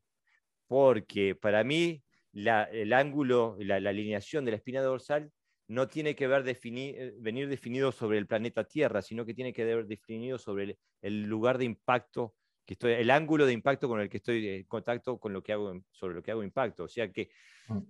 si nosotros vamos a empujar un auto, se nos paró el, el coche en la, en la carretera, no empujamos con la, con la, con la, con la espina dorsal recta, inclinamos porque la, la proyección de energía desde la Tierra al auto a través de nuestro cuerpo es más óptima con un ángulo que en, en, que en el ángulo recto, ¿no? Ahí, ahí hay dos, dos este, teorías perfectamente bien explicadas. Una es de traspaso y la otra de una contracción que se pasa hacia el oponente o la superficie. Una golpea con lo que se llama el hitback. Nosotros ponemos una fuerza contra la superficie de golpeo y esa fuerza regresa una fuerza equiparable hacia atrás y entonces nosotros sostenemos con la musculación y transmitimos esa onda de vibración. Y entonces la otra es yo golpeo y transmito toda mi energía hacia ese punto pasándolo por el centro. ¿Correcto? Eh, no, sé si te entiendo, Sensei. Oh. Digamos, una, yo golpeo, contacto, presiono contra la superficie y entonces tengo lo que se llama un hitback. Hay un contragolpe. El hitback lo tiene siempre. Es una, es una, es una ley natural de la física. Por, por supuesto, pero una es una, un control muscular en alineamiento, el otro es un traspaso. No te entiendo. Una, una, una, una se me parece mucho a la concepción okinawense de golpe y otra se me parece muchísimo más a la concepción japonesa de golpe. Mira, si me permitís. Sí. Ajá. ¿Lo veis? Sí. Sí, en Shotokai no, no, esto, es karate okinawense. Se llama concretamente karate okinawa el libro. Ok, el Shotokai también se hace, Sí, eh, se mantiene erguido. No, no, no, no. Eh, eh, hay un ejercicio, que si me permitís, que igual lo conocéis, pero bueno, por si alguna oyente, alguien se pone en la pared y el, que va a ejercer la energía puede ser con la mano abierta, con el puño cerrado sobre su, estómago. Se coloca así y empieza a empujar y ejerce bastante presión. Pero si levanta la pierna de atrás y echa el peso, aplasta el peso del, oponente. Porque lo que ha hecho es mandar toda la energía hacia, hacia, hacia el oponente, quitando lo que dice Jorge, ese, ese punto de apoyo. Que no tiene que ver nada con la estabilidad, porque a veces pensamos que tener los dos pies es estar estable y tener uno no, y muchas veces no, y no se corresponde, porque se trata de transmitir energía. Y entonces, eh, lo que hace este hombre en este libro, habla además, eh, eh, tiene una teoría, lo digo porque si os interesa, es, un libro baratito y, está en español, ¿eh? es bastante bueno. Lo tengo en inglés. Tú lo tienes en inglés, ¿no? Y habla precisamente de eso, ¿no? Él habla equilibrio en el desequilibrio, ¿no? Hay un punto donde habla de, de, cómo coloca la posición. Y el tronco, mm, de hecho, hay una foto muy ilustrativa donde se ve el tronco excesivamente exagerado y él dice que no, que tiene que estar como ahí, ¿no? Más, no tan... Claro, es que no, no arrugado, no, no roto, alineado siempre, pero no tiene por qué estar eh, en esta vertical, ¿no? Walter, Sensei se muere por decir algo. De, la palabra, por favor. Porque, bueno, es que hay dos, dos, dos puntos también de nuevo para, para presentar. Uno, una cosa es empujar y otra cosa es impactar. Entonces, ahí no sé si es lo mismo la preparación del cuerpo y, la base de apoyo. Y... La diferencia, perdón, Walter, es que si no se me da. La diferencia es simplemente la velocidad que yo imprimo. La, la velocidad, sí, sí, por supuesto, la velocidad. La, la, estructura corporal es la misma. Pero tenés que absorber el impacto en menor tiempo. no es tan fácil después acomodar el cuerpo para absorber el impacto en este caso, en el del gráfico del libro, que el golpe se inclina, es, correcto, puede ser hasta inclusive más potente, sí, por supuesto, pero ¿qué hay después si el golpe no hace foco? ¿Qué hay si no el golpe no hizo foco, no es efectivo? después de, ese golpe hay un desequilibrio. No, está equilibrado. No, porque estás en, en, el vector de ataque, no tenés desequilibrio, seguís. Bueno, yo tengo la base acá y mm. tengo el golpe allá. Mm. Si el golpe pasa, es evadido, no obtengo vuelta atrás. Tengo no, vuelta atrás pero no, claro, sí, eso sí te tiras contra uno Izuki, pero no estamos hablando exactamente de eso. Estamos hablando de, de, echar el cuerpo. No, pero estoy de acuerdo con lo que dice eh, Walter. Eh, desde, el, desde, el contexto que vos lo estás viendo, Estamos de acuerdo, estamos todos de acuerdo. De hecho, así, así pasa en Shotokai, que se tiran tanto que cuando el otro se quita, prácticamente salen. Eh, la, vuelta, la vuelta es muy lenta, la recomposición es muy lenta, el segundo golpe llega tarde. Entonces, como tácticamente, el mantener el eje, digamos, quiere trabajar en ida y vuelta rápidamente, explosivo. Tac. ¿Es suficiente? ¿No es suficiente? Otro no suficiente otro. No hay, después de un golpe, una vuelta armada. Pero mira, mira tu mano, justamente, exactamente, y ese es el concepto.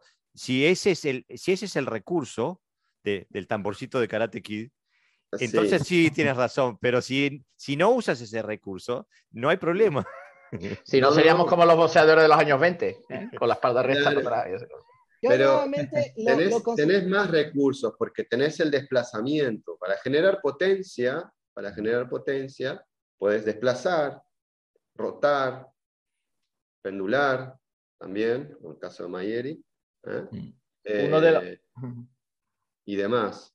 Ahora, la posibilidad de darle continuidad a las técnicas, digamos, genera la, la velocidad de reacción, genera de, de que el movimiento nace desde el equilibrio, porque si nace desde el desequilibrio, tiene un tiempo más. Pero eso ahí ya entraría en cuestiones tácticas. Me refiero en, cuanto a la, generación de energía, evidentemente es mucho más eficaz mover el cuerpo de una manera que de otra. Mira, uno de los, de los golpes más eficaces que hay en boxeo es precisamente ese que te vas tirando y vas golpeando de arriba abajo. Si lo enganchas, si no lo, enganchas. Claro, pues eso ya es cuestión de táctica. Eso es como todo. El karate, digamos, el karate, como yo lo entiendo, no se permite, digamos, el intentar tiro a ver si lo agarro, no. Ese tiro a ver si lo agarro es al azar, es 50-50. Si lo agarro, lo mato, y si no lo agarro, bueno, que sea lo que Dios quiera. Y ese, eso no tiene que estar en la cabeza de un budoka. Oye, que tenemos el ejemplo de las Olimpiadas, si lo acabamos de tocar hace un rato. Ah, se nombró, claro. Claro, entonces, esa, ese sanshin permanente, no, esa actitud de reacción instantánea todo el tiempo, bueno, necesita de un equilibrio permanente. Pero, Sensei, me estás diciendo dos cosas a la vez. me estás diciendo, nosotros lo que hacemos Ikenisatsu, mm, pero lo hacemos con la espalda recta para poder retraernos si no, si no lo enganchamos. O es Ikenisatsu o no es Ikenisatsu. Eh, no, yo entiendo, yo entiendo a Walter lo que... Lo, mira, aquí viene más fotitos. Es que me encanta este hombre. A mí, a mí no me gusta su teoría del brazo. Como no, la teoría del brazo no. Pero yo, yo entiendo a Walter porque eh, eh, en una época he practicado mucho y además yo hago que, jutsu. Y tú estás, reflejando, tú estás reflejando un karate muy japonés con, las conceptos, con los conceptos del kendo. es, es, de ahí, es de ahí. Y yo, estoy hablando de algo más salvaje y menos, menos elaborado. Yo, yo, yo este, lo único que podría comentar es que hay quizás una teoría que usa el peso, que es la que pasa el peso a través del oponente, y entonces hay otra teoría que usa el contrapeso. Yo golpeo, pero mi anclaje es hacia el piso y hacia el oponente, y entonces ahí yo estoy pegando no con mi peso, yo estoy pegando con mi contrapeso. Esa es la única diferencia entre una y otra. ¿Cuál de las dos es la más correcta? Defíneme la, diferencia entre peso y contrapeso. Ok, el peso es la pierna dominante. Por ejemplo, si yo golpeo y me tilteo hacia enfrente y paso mi energía, en, como, como tú lo, dijiste ahorita, Sensei, este, que cuando tú golpeas, tú transmites tu vector hacia el oponente. Tú estás golpeando con tu peso. Tu onda pasa, tu onda energética pasa al oponente. Cuando tú golpeas con contrapeso, tu capacidad de Homo erectus de estar recto se sostiene y se mantiene y tú creas una compresión contra el piso. O sea que no estás, no estás, no estás, eh, no estás golpeando con el, con, el peso, con la masa corporal. A ver, Sharim, a ver si te entiendo. Sharim, vos querés hacer esto. ¿O no? Vengo a golpear, gano la posición y sale el otro, ¿o no? No, realmente, realmente es esto. Bueno, sí. ¿Hay alguna técnica, Yarin, que, que, que, donde se puede usar esa, ese contrapeso en karate? ¿Que te quizás? Todas, todas, todas en absoluto. Porque nosotros somos bípedos y nosotros siempre tenemos una pierna de anclaje y una pierna de movilidad. Entonces, cuando vamos a mover la de movilidad, la de anclaje baja para permitirle moverse a la de movilidad. Es un sistema de balance, es un sistema que... es lo que, lo que se define como un soku, ¿no? Eh, dentro de, ¿no? Exacto, exacto. Y es un sistema tan efectivo que es replicable y sostenible. Que eso, eso son dos cosas que eh, yo siempre trato de, de, poder eh, sostener, ¿verdad? que sea replicable y que sea sostenible, porque yo quiero hacer esto hasta que muera, ¿verdad? Entonces, mm. tú tienes que buscar que el cuerpo se preserve, porque por más que tengas un, un, golpe de Ikenhiatsu, si no es sostenible, tu entendimiento va a llegar hasta ahí. Y nosotros estamos hechos para entender mucho, mucho más. Pero no depender de esa, de esa única técnica. Pero... Y creo que nos hemos desviado del jiquite. No, no, pero es que, es, un es un derivado natural. Porque el tema es, ¿por qué hay, por qué si uno estudia física, lo primero que te tiran por la cabeza es el, eh, es el eh, fuerza es igual a masa al cuadrado, ¿no? Por velocidad al cuadrado. sí, eh, exactamente. o sea que cuanto más masa, más fuerza.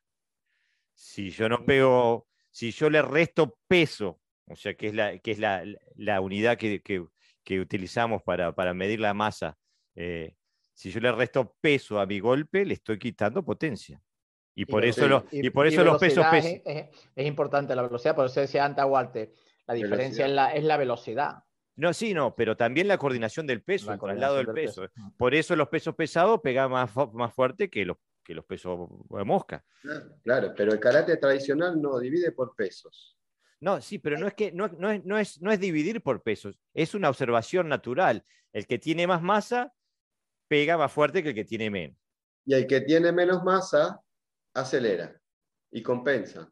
No podés compensar. ¿Con velocidad? Sí, pero, pero la, velocidad... Es masa por velocidad, ¿eh? no es velocidad o masa. Por velocidad al cuadrado. Ese es el problema. Cuando... Potencia, Una cosa es que llegues antes al otro y otra cosa es la energía que transmitas. y eso tiene que ver con la masa. Esa ecuación está coja. Bueno, anda a discutirla con Einstein, ¿viste? Yo no me. No, no, no, no. Lo que pasa es que está coge en el contexto. Está coge en el contexto porque nosotros dependemos de la capacidad contractil. ¿Ok? Nosotros no solamente generamos eh, eh, velocidad, ¿verdad? No podemos generar masa súbitamente, no podemos generar peso súbitamente. Así es que la única variante va a ser la generación de velocidad. Sí, se puede, Janine. Eh, con mi permiso, se puede relajando si, tú, si yo me relajo, peso más, tú no me puedes levantar porque mi, mi centro de gravedad está más cerca. Pero aparte la coordinación, la coordinación que hagas, vas, vas a, a, invertir más peso, más masa en tu técnica o menos. Como, como diciendo, si yo acelero mi peso hacia allá, hacia donde estoy golpeando, voy a invertir más masa que si yo acelero mi peso hacia abajo porque el vector del peso va a ir hacia abajo y no, en la dirección ahí que estamos de nuevo, estás diciendo llevar el peso hacia abajo, así es que estamos hablando de la capacidad contractil. Pero lo estoy diciendo como algo negativo. lo que pasa es que el golpe, el golpe de karate es potencia, no es fuerza. Entonces, ahí sí, entonces la velocidad toma preponderancia, porque es potencia, es fuerza por velocidad.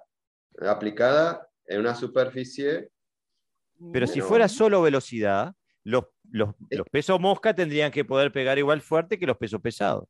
No, es que, es que no, no, no, es, es lo que van a aplicar en un punto. Lo que van a aplicar en un punto. Yo, yo entiendo a Yarín, yo entiendo a, perdón, a Walter. Hay un chiste, si se me permite, para relajar un poquito. Eh, dice, yo no le temo a la bala, temo a la velocidad que trae, ¿no? Entonces, toda la energía concentrada en un punto muy pequeño, igual que una navaja que penetra. Pero nosotros no somos balas, quiero decir, es verdad, y por eso en algunas escuelas se trabaja el puño de monje, ¿no? Donde, donde toda esa energía se eh, sale por una superficie pequeña, etcétera, etcétera. Pero, eh, eh, digamos, físicamente es correcto, pero pero no sé si dentro del mundo del karate se puede, se puede aplicar igual. Mira, acá hay un, hay un, comentario que dice, Agustín Flacha escribe, la física aplicada al karate se queda corta. ¿Se pueden romper esas leyes? ¿El espíritu está en la ecuación? Y no, porque este, estas leyes, por eso son leyes, porque rigen toda la relación entre todos los cuerpos del universo.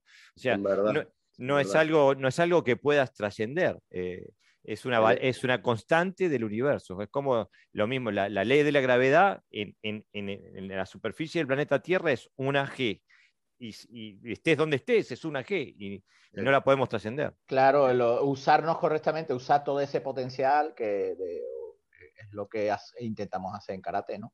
Se, cada vez más, Lo que pasa es que, que, como estamos limitados en masa, a no ser que queramos ser como los sumos, pues claro, ¿qué capacidad somos nosotros, eh, qué capacidad tenemos nosotros de que con nuestra masa corporal transmitir la máxima masa corporal y la máxima velocidad? Claro, es un mm. trabajo son, son recursos limitados. O sea, uno está dentro de. Está encajado en lo que es y lo que es, y es verdad. y tiene unas variables para jugar, obviamente. Pero justamente el karate lo que aporta es decir, bueno, la técnica trata de compensar las, diferencias físicas. El eh, karate es defensa personal y no está hecho para, para pelear con un igual. Y la virtud de la técnica es poder, poder lograr efectos, poder lograr, eh, digamos, eh, manejar la situación. Y, bueno, tiene esos recursos la técnica, ¿no? Claro, yo creo, que lo que dice Jorge, esa coordinación de fuerzas, de velocidad, porque eh, si yo peso tantos kilos y otra persona no entrenada pesa los mismos y él va a golpear, yo voy a golpear, yo voy a pegar con más, eficacia, más eficiencia porque mi capacidad de coordinar todos esos elementos es mayor y eso es la técnica. Claro, una persona eh, entrenada pega más fuerte que lo que de lo que eh, inmediatamente otro se puede esperar que vaya a hacerlo porque coordina su peso, tiene una coordinación interna que hace que pueda invertir, acelerar más masa eh, en la técnica que, usa. Eso estamos todos de acuerdo. pero pero no, no podemos negar el hecho de que el que tenga más masa en la técnica pega más fuerte. Se más lógico, ¿a ti, ¿quién te gustaría que te pegara? ¿Alguien con 120 kilos? No, hace falta mucho, pensar mucho. No, eh, Yarin iba a decir algo, ¿no? Que no sé si lo he interrumpido. Bueno, no, no, este. Es que tan, bien tan buen educado, Yarim, que él nunca interrumpe a nadie. Tenés que con, su, con, su cojín, con su cojín ahí muy a gusto. Lo que, lo que iba a decir es que también otra, otra cosa que hay que tomar en consideración y, y me parece muy, muy importante es que generar eh, velocidad es un, camino muy, eh, puede ser muy costoso a largo plazo, ¿ok? porque lo que pasa es que si uno genera una velocidad desmedida, genera un impacto desmedido y a largo plazo eso es detrimental para el movimiento articular. Eh, primero hay que hacer correcta la técnica, después ponerle velocidad. Sí, si no te rompes. Pero el proceso de dominar la técnica para acelerarla. Primero dominarla, después acelerarla. Si no, te rompes, pero como cualquier cosa que no tenga control.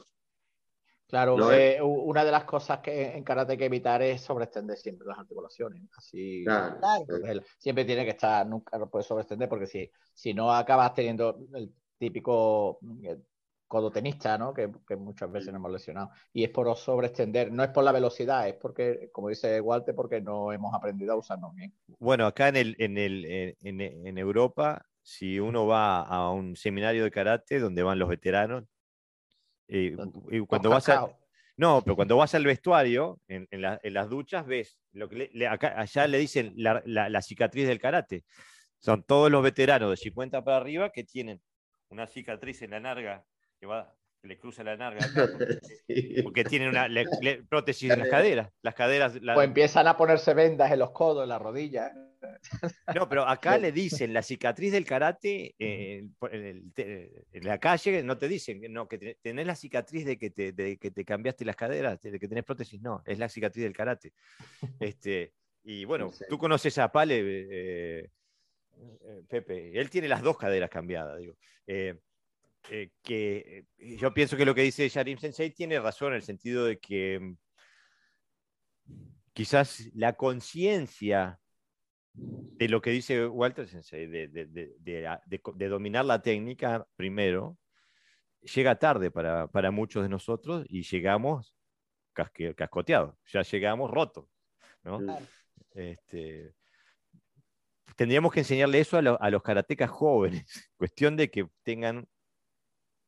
Claro, sí, sí, yo, yo creo que estamos en un periodo bueno para eso, porque esto, esto que estamos haciendo hoy, estas charlas, antes no había.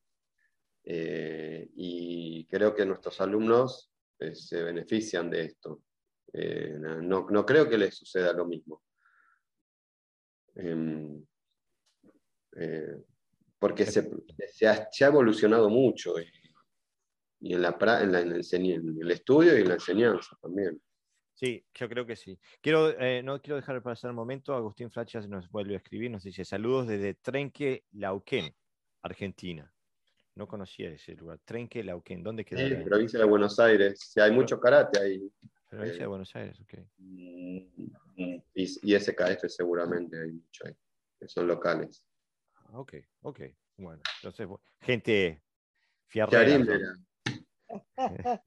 Eh, también otro, otro, otro apartado dentro de lo que estábamos convers- conversando es la frecuencia y la intensidad.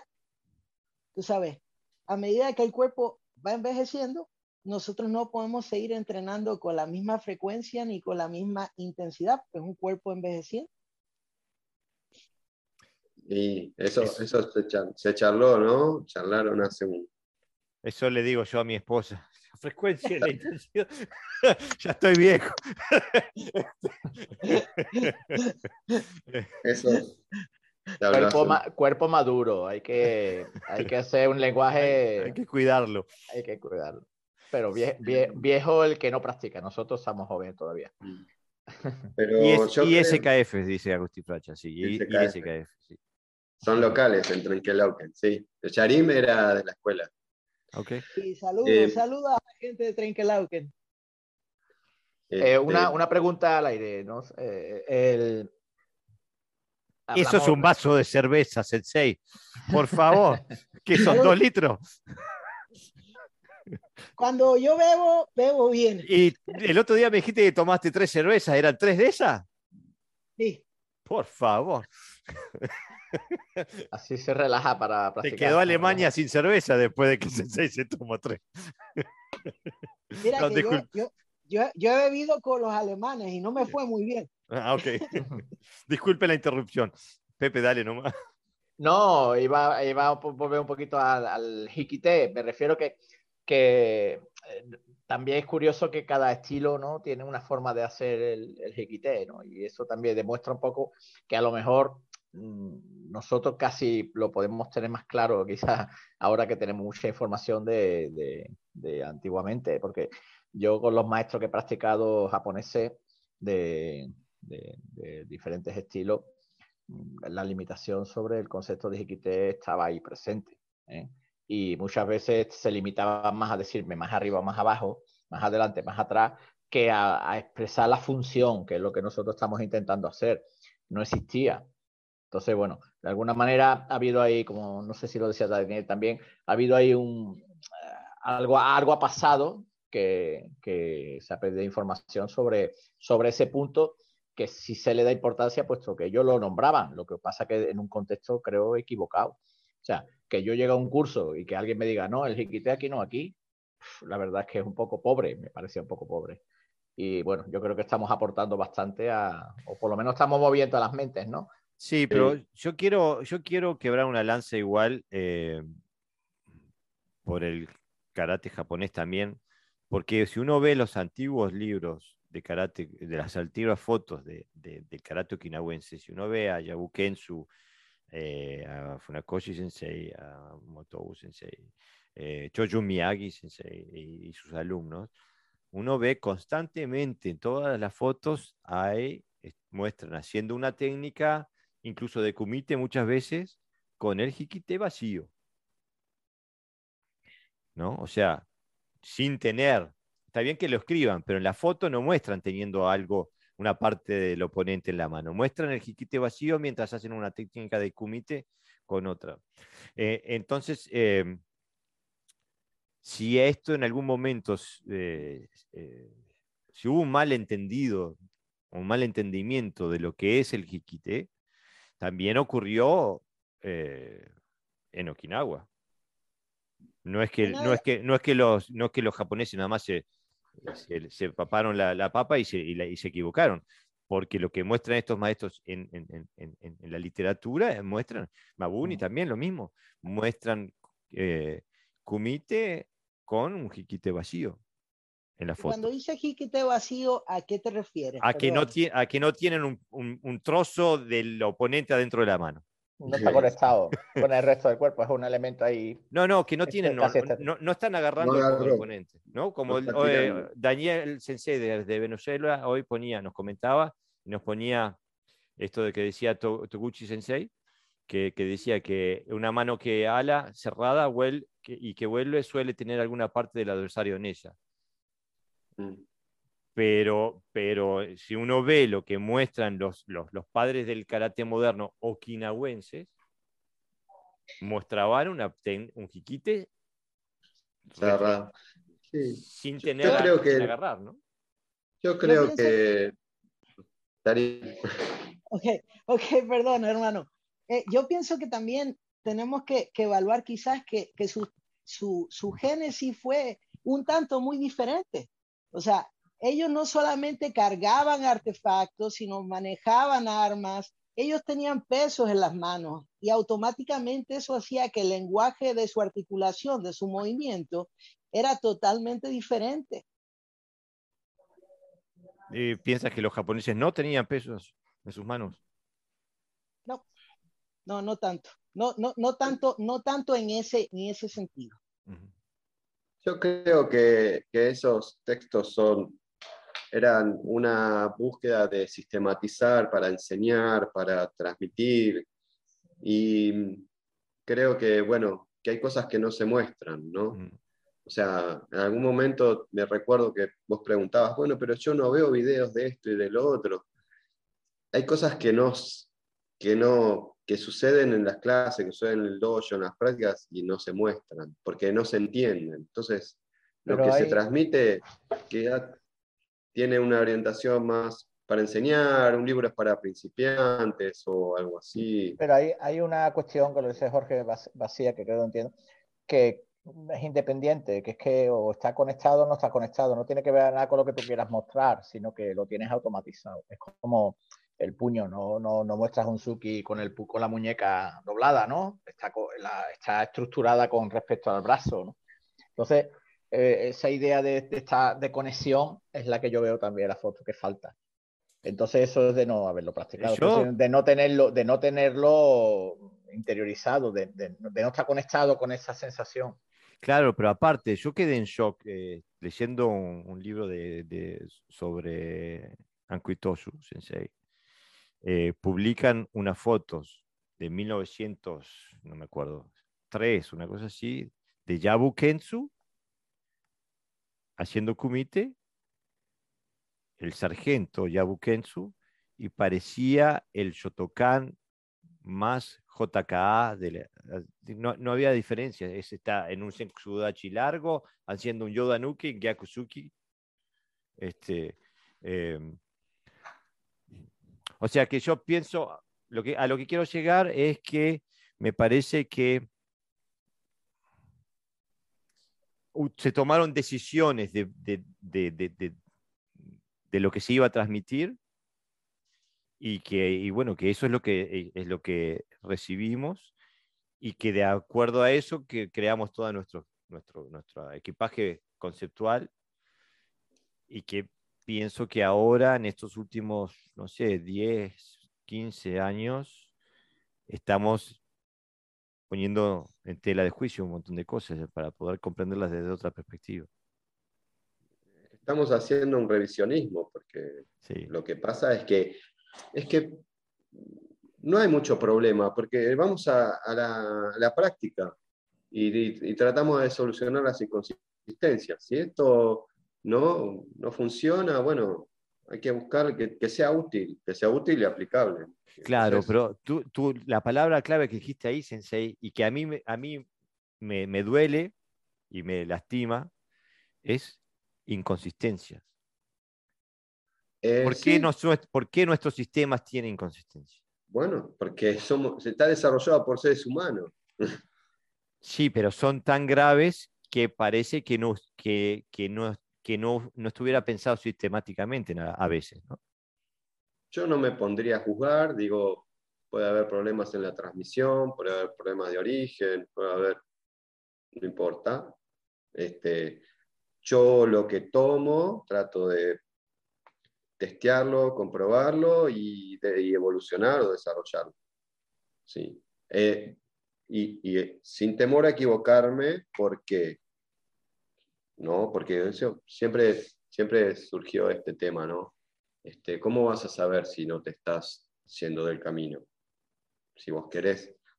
¿Cómo estás vos preparado para evolucionar o trabajar con algo yendo para adelante sin, sin estar este, o, no poder estar yendo para el costado o volviendo para atrás? Mm, no podés saber. Bueno.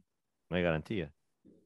No hay garantías. No, yo creo que hay, eh, hay que ir a testearlo con la realidad. Y entonces, si funciona, es bueno. Si es más fuerte, si es más rápido, va bien.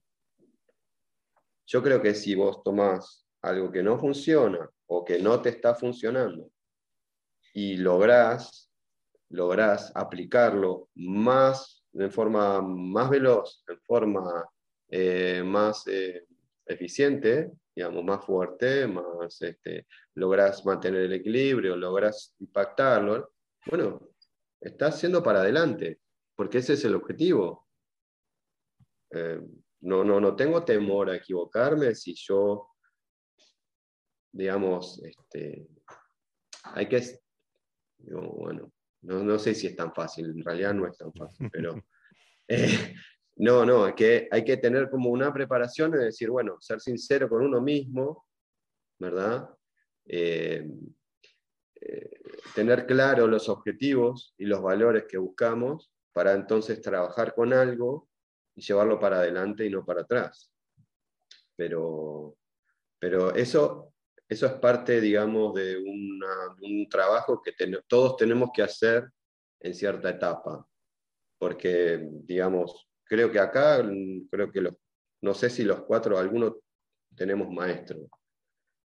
Eh, digamos, como con el rigor que, cumple esa palabra para uno mismo, ¿no? Yo mm. no lo tengo hoy en día, entonces eh, gran parte de mi trabajo personal es ir por ese lado, es decir, bueno, tratar de hacerme de realidades, de verdades, para poder trabajar orientándome hacia ahí. Y eso, bueno, ya viene con algo personal, pero, pero es que hay mucho trabajo que hacer, que es salvar todos estos estas inconsistencias que decíamos.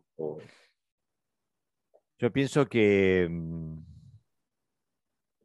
que en determinada etapa, y sé que hay gente que, discrepa conmigo, eh, y gente a la cual respeto eh, muchísimo, eh, que discrepa conmigo en ese sentido, pero yo pienso que llega un momento en el desarrollo de, un karateca que tiene que mudarse de su, de casa, tiene que dejar la casa de sus padres.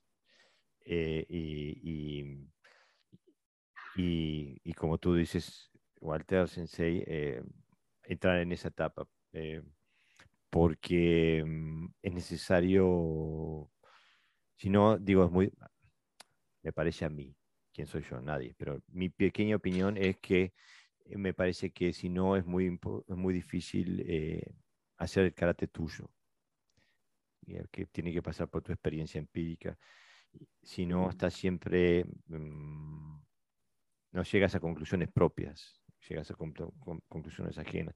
Y por eso muchas veces el sensei es el que, el que te dice, que te muestra el camino, ¿no? Pero hay que caminarlo uno. Este, y yo, mis sensei son ustedes. Eh, agarro las sus ideas, agarro, los veo moverse y, aprendo de ustedes. Eh, sí, Es, este, es este camino. Este es parte del camino creo que hoy en día para nosotros es aquí, todos juntos, digamos, todos son, todos son mis maestros. Les mando un, eh, nuevamente Agustín Flacha nos escribe, muy bueno podcast hoy, excelente tema el jiquite en Trenque, Lauquén y SKF como Yarim. Está Sensei Eduardo Alonso. En abril veremos en abril veremos a Shihan Okazaki en Corrientes, Argentina. Están, están de visita, muy bien te lo, disfruten, es muy lindo eso, tener. Eh, bueno, Sensei, ya vamos casi, casi por las dos horas. ¿eh? Por favor, Sharim, di lo último, este, bueno, porque no te dejamos este, hablar. Eh, en respecto a la última parte, yo lo que quisiera añadir un tanto es mi, mi percepción.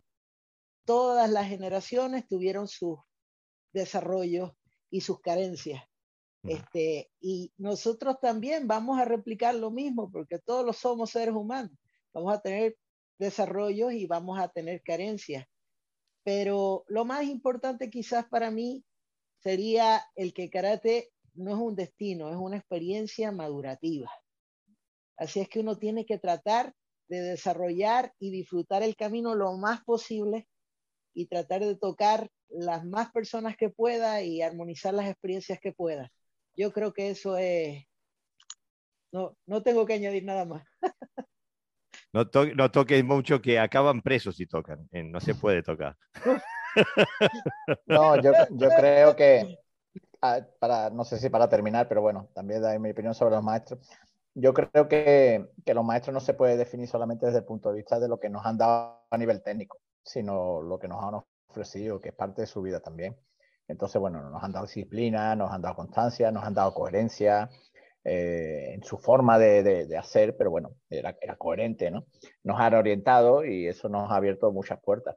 Nosotros después hemos tenido, por diferentes razones, cada uno supongo, la necesidad de cabalgar solo y, y entonces hemos usado esas herramientas más eh, y, y, y, yo creo que bien usada para seguir progresando, porque yo no pienso que estén en fuera de la escuela de la que yo estaba como pensamiento. Lo que no estoy de acuerdo es con aquella parte técnica, porque yo tengo otras necesidades y he tenido que buscar fuera para cubrir aquellos aspectos que no se me han podido enseñar, por las razones que sean. Entonces, desde ese punto de vista, ¿no? yo creo que no, no, no hay que buscar un supermaestro que constantemente nos diga dónde tenemos que poner el brazo, cómo tenemos que poner la pierna o la posición, sino que van a estar ahí siempre, igual que nosotros, esperemos por lo menos, estaremos para los alumnos, ¿no? Que después, porque ya sabemos que todo el mundo no va a tener la misma capacidad técnica, pero a lo mejor el mensaje sí, ese puede ser igual para todos. Como decía, no sé quién decía, pero me encanta el dicho, eh, no hagas lo que hacían los maestros, sueña sus sueños. Este, me encanta ese, ¿no? Eh, sí, eh, porque justamente es ahí donde, donde nosotros, como decía Sharim Sensei, lo que apuntaba Sharim Sensei, que ahí es donde vamos a, a, dar nuestro granito es en hacer lo que, lo que nosotros nos parece, pero soñando siempre los sueños de, los maestros.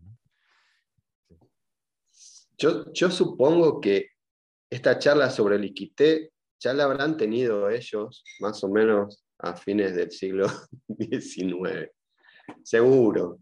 Y nosotros estamos caminando el mismo camino y llegando a las mismas conclusiones, pero esto va a ser que ahora este quité es nuestro y lo vamos a enseñar con otra convicción, con otro corazón eh, y con otra, digamos, este, profundidad.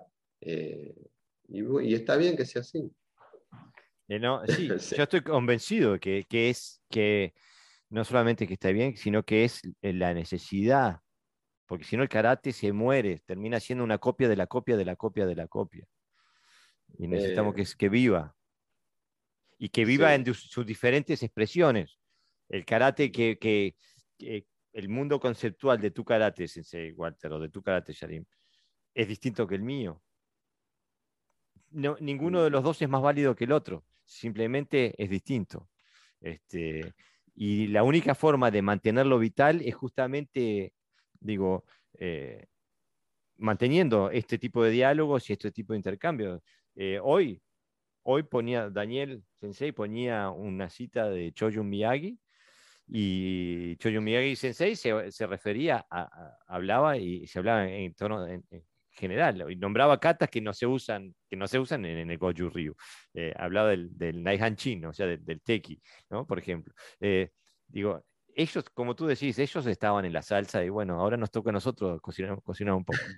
Sí, aparte que es, una, eh, es un error o quizá eh, demasiado infantil pensar que, bueno, que, existen diferentes karates, porque el, mi karate ya no es el mismo que era antes.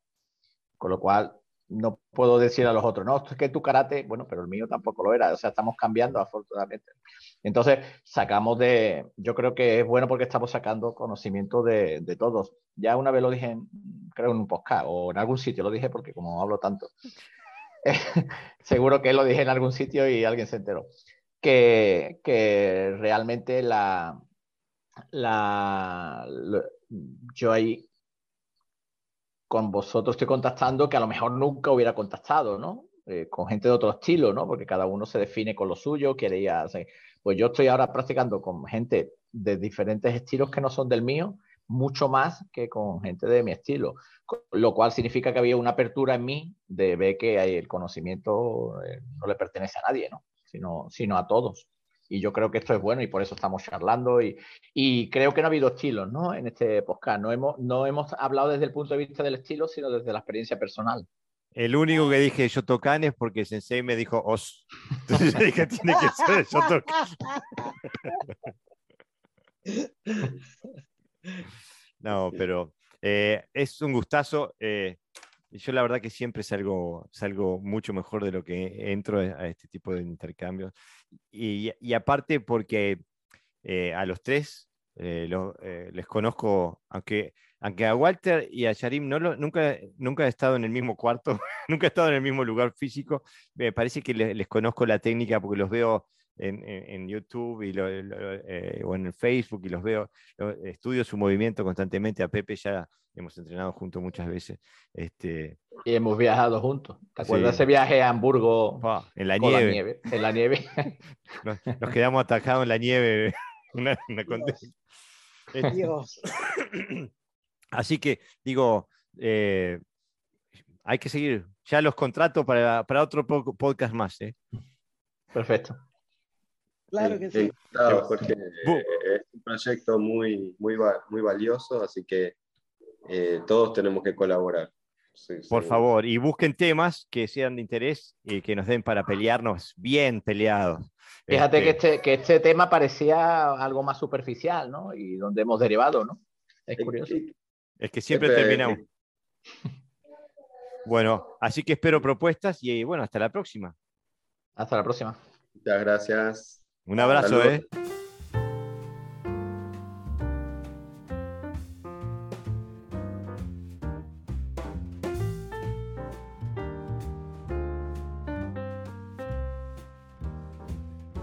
Bueno amigos, eso ha sido todo por hoy. Si tienes comentarios o quieres eh, contactarnos, no dudes de hacerlo a través de la página de Facebook de Podcast Oyo o a través de nuestra cuenta de Instagram.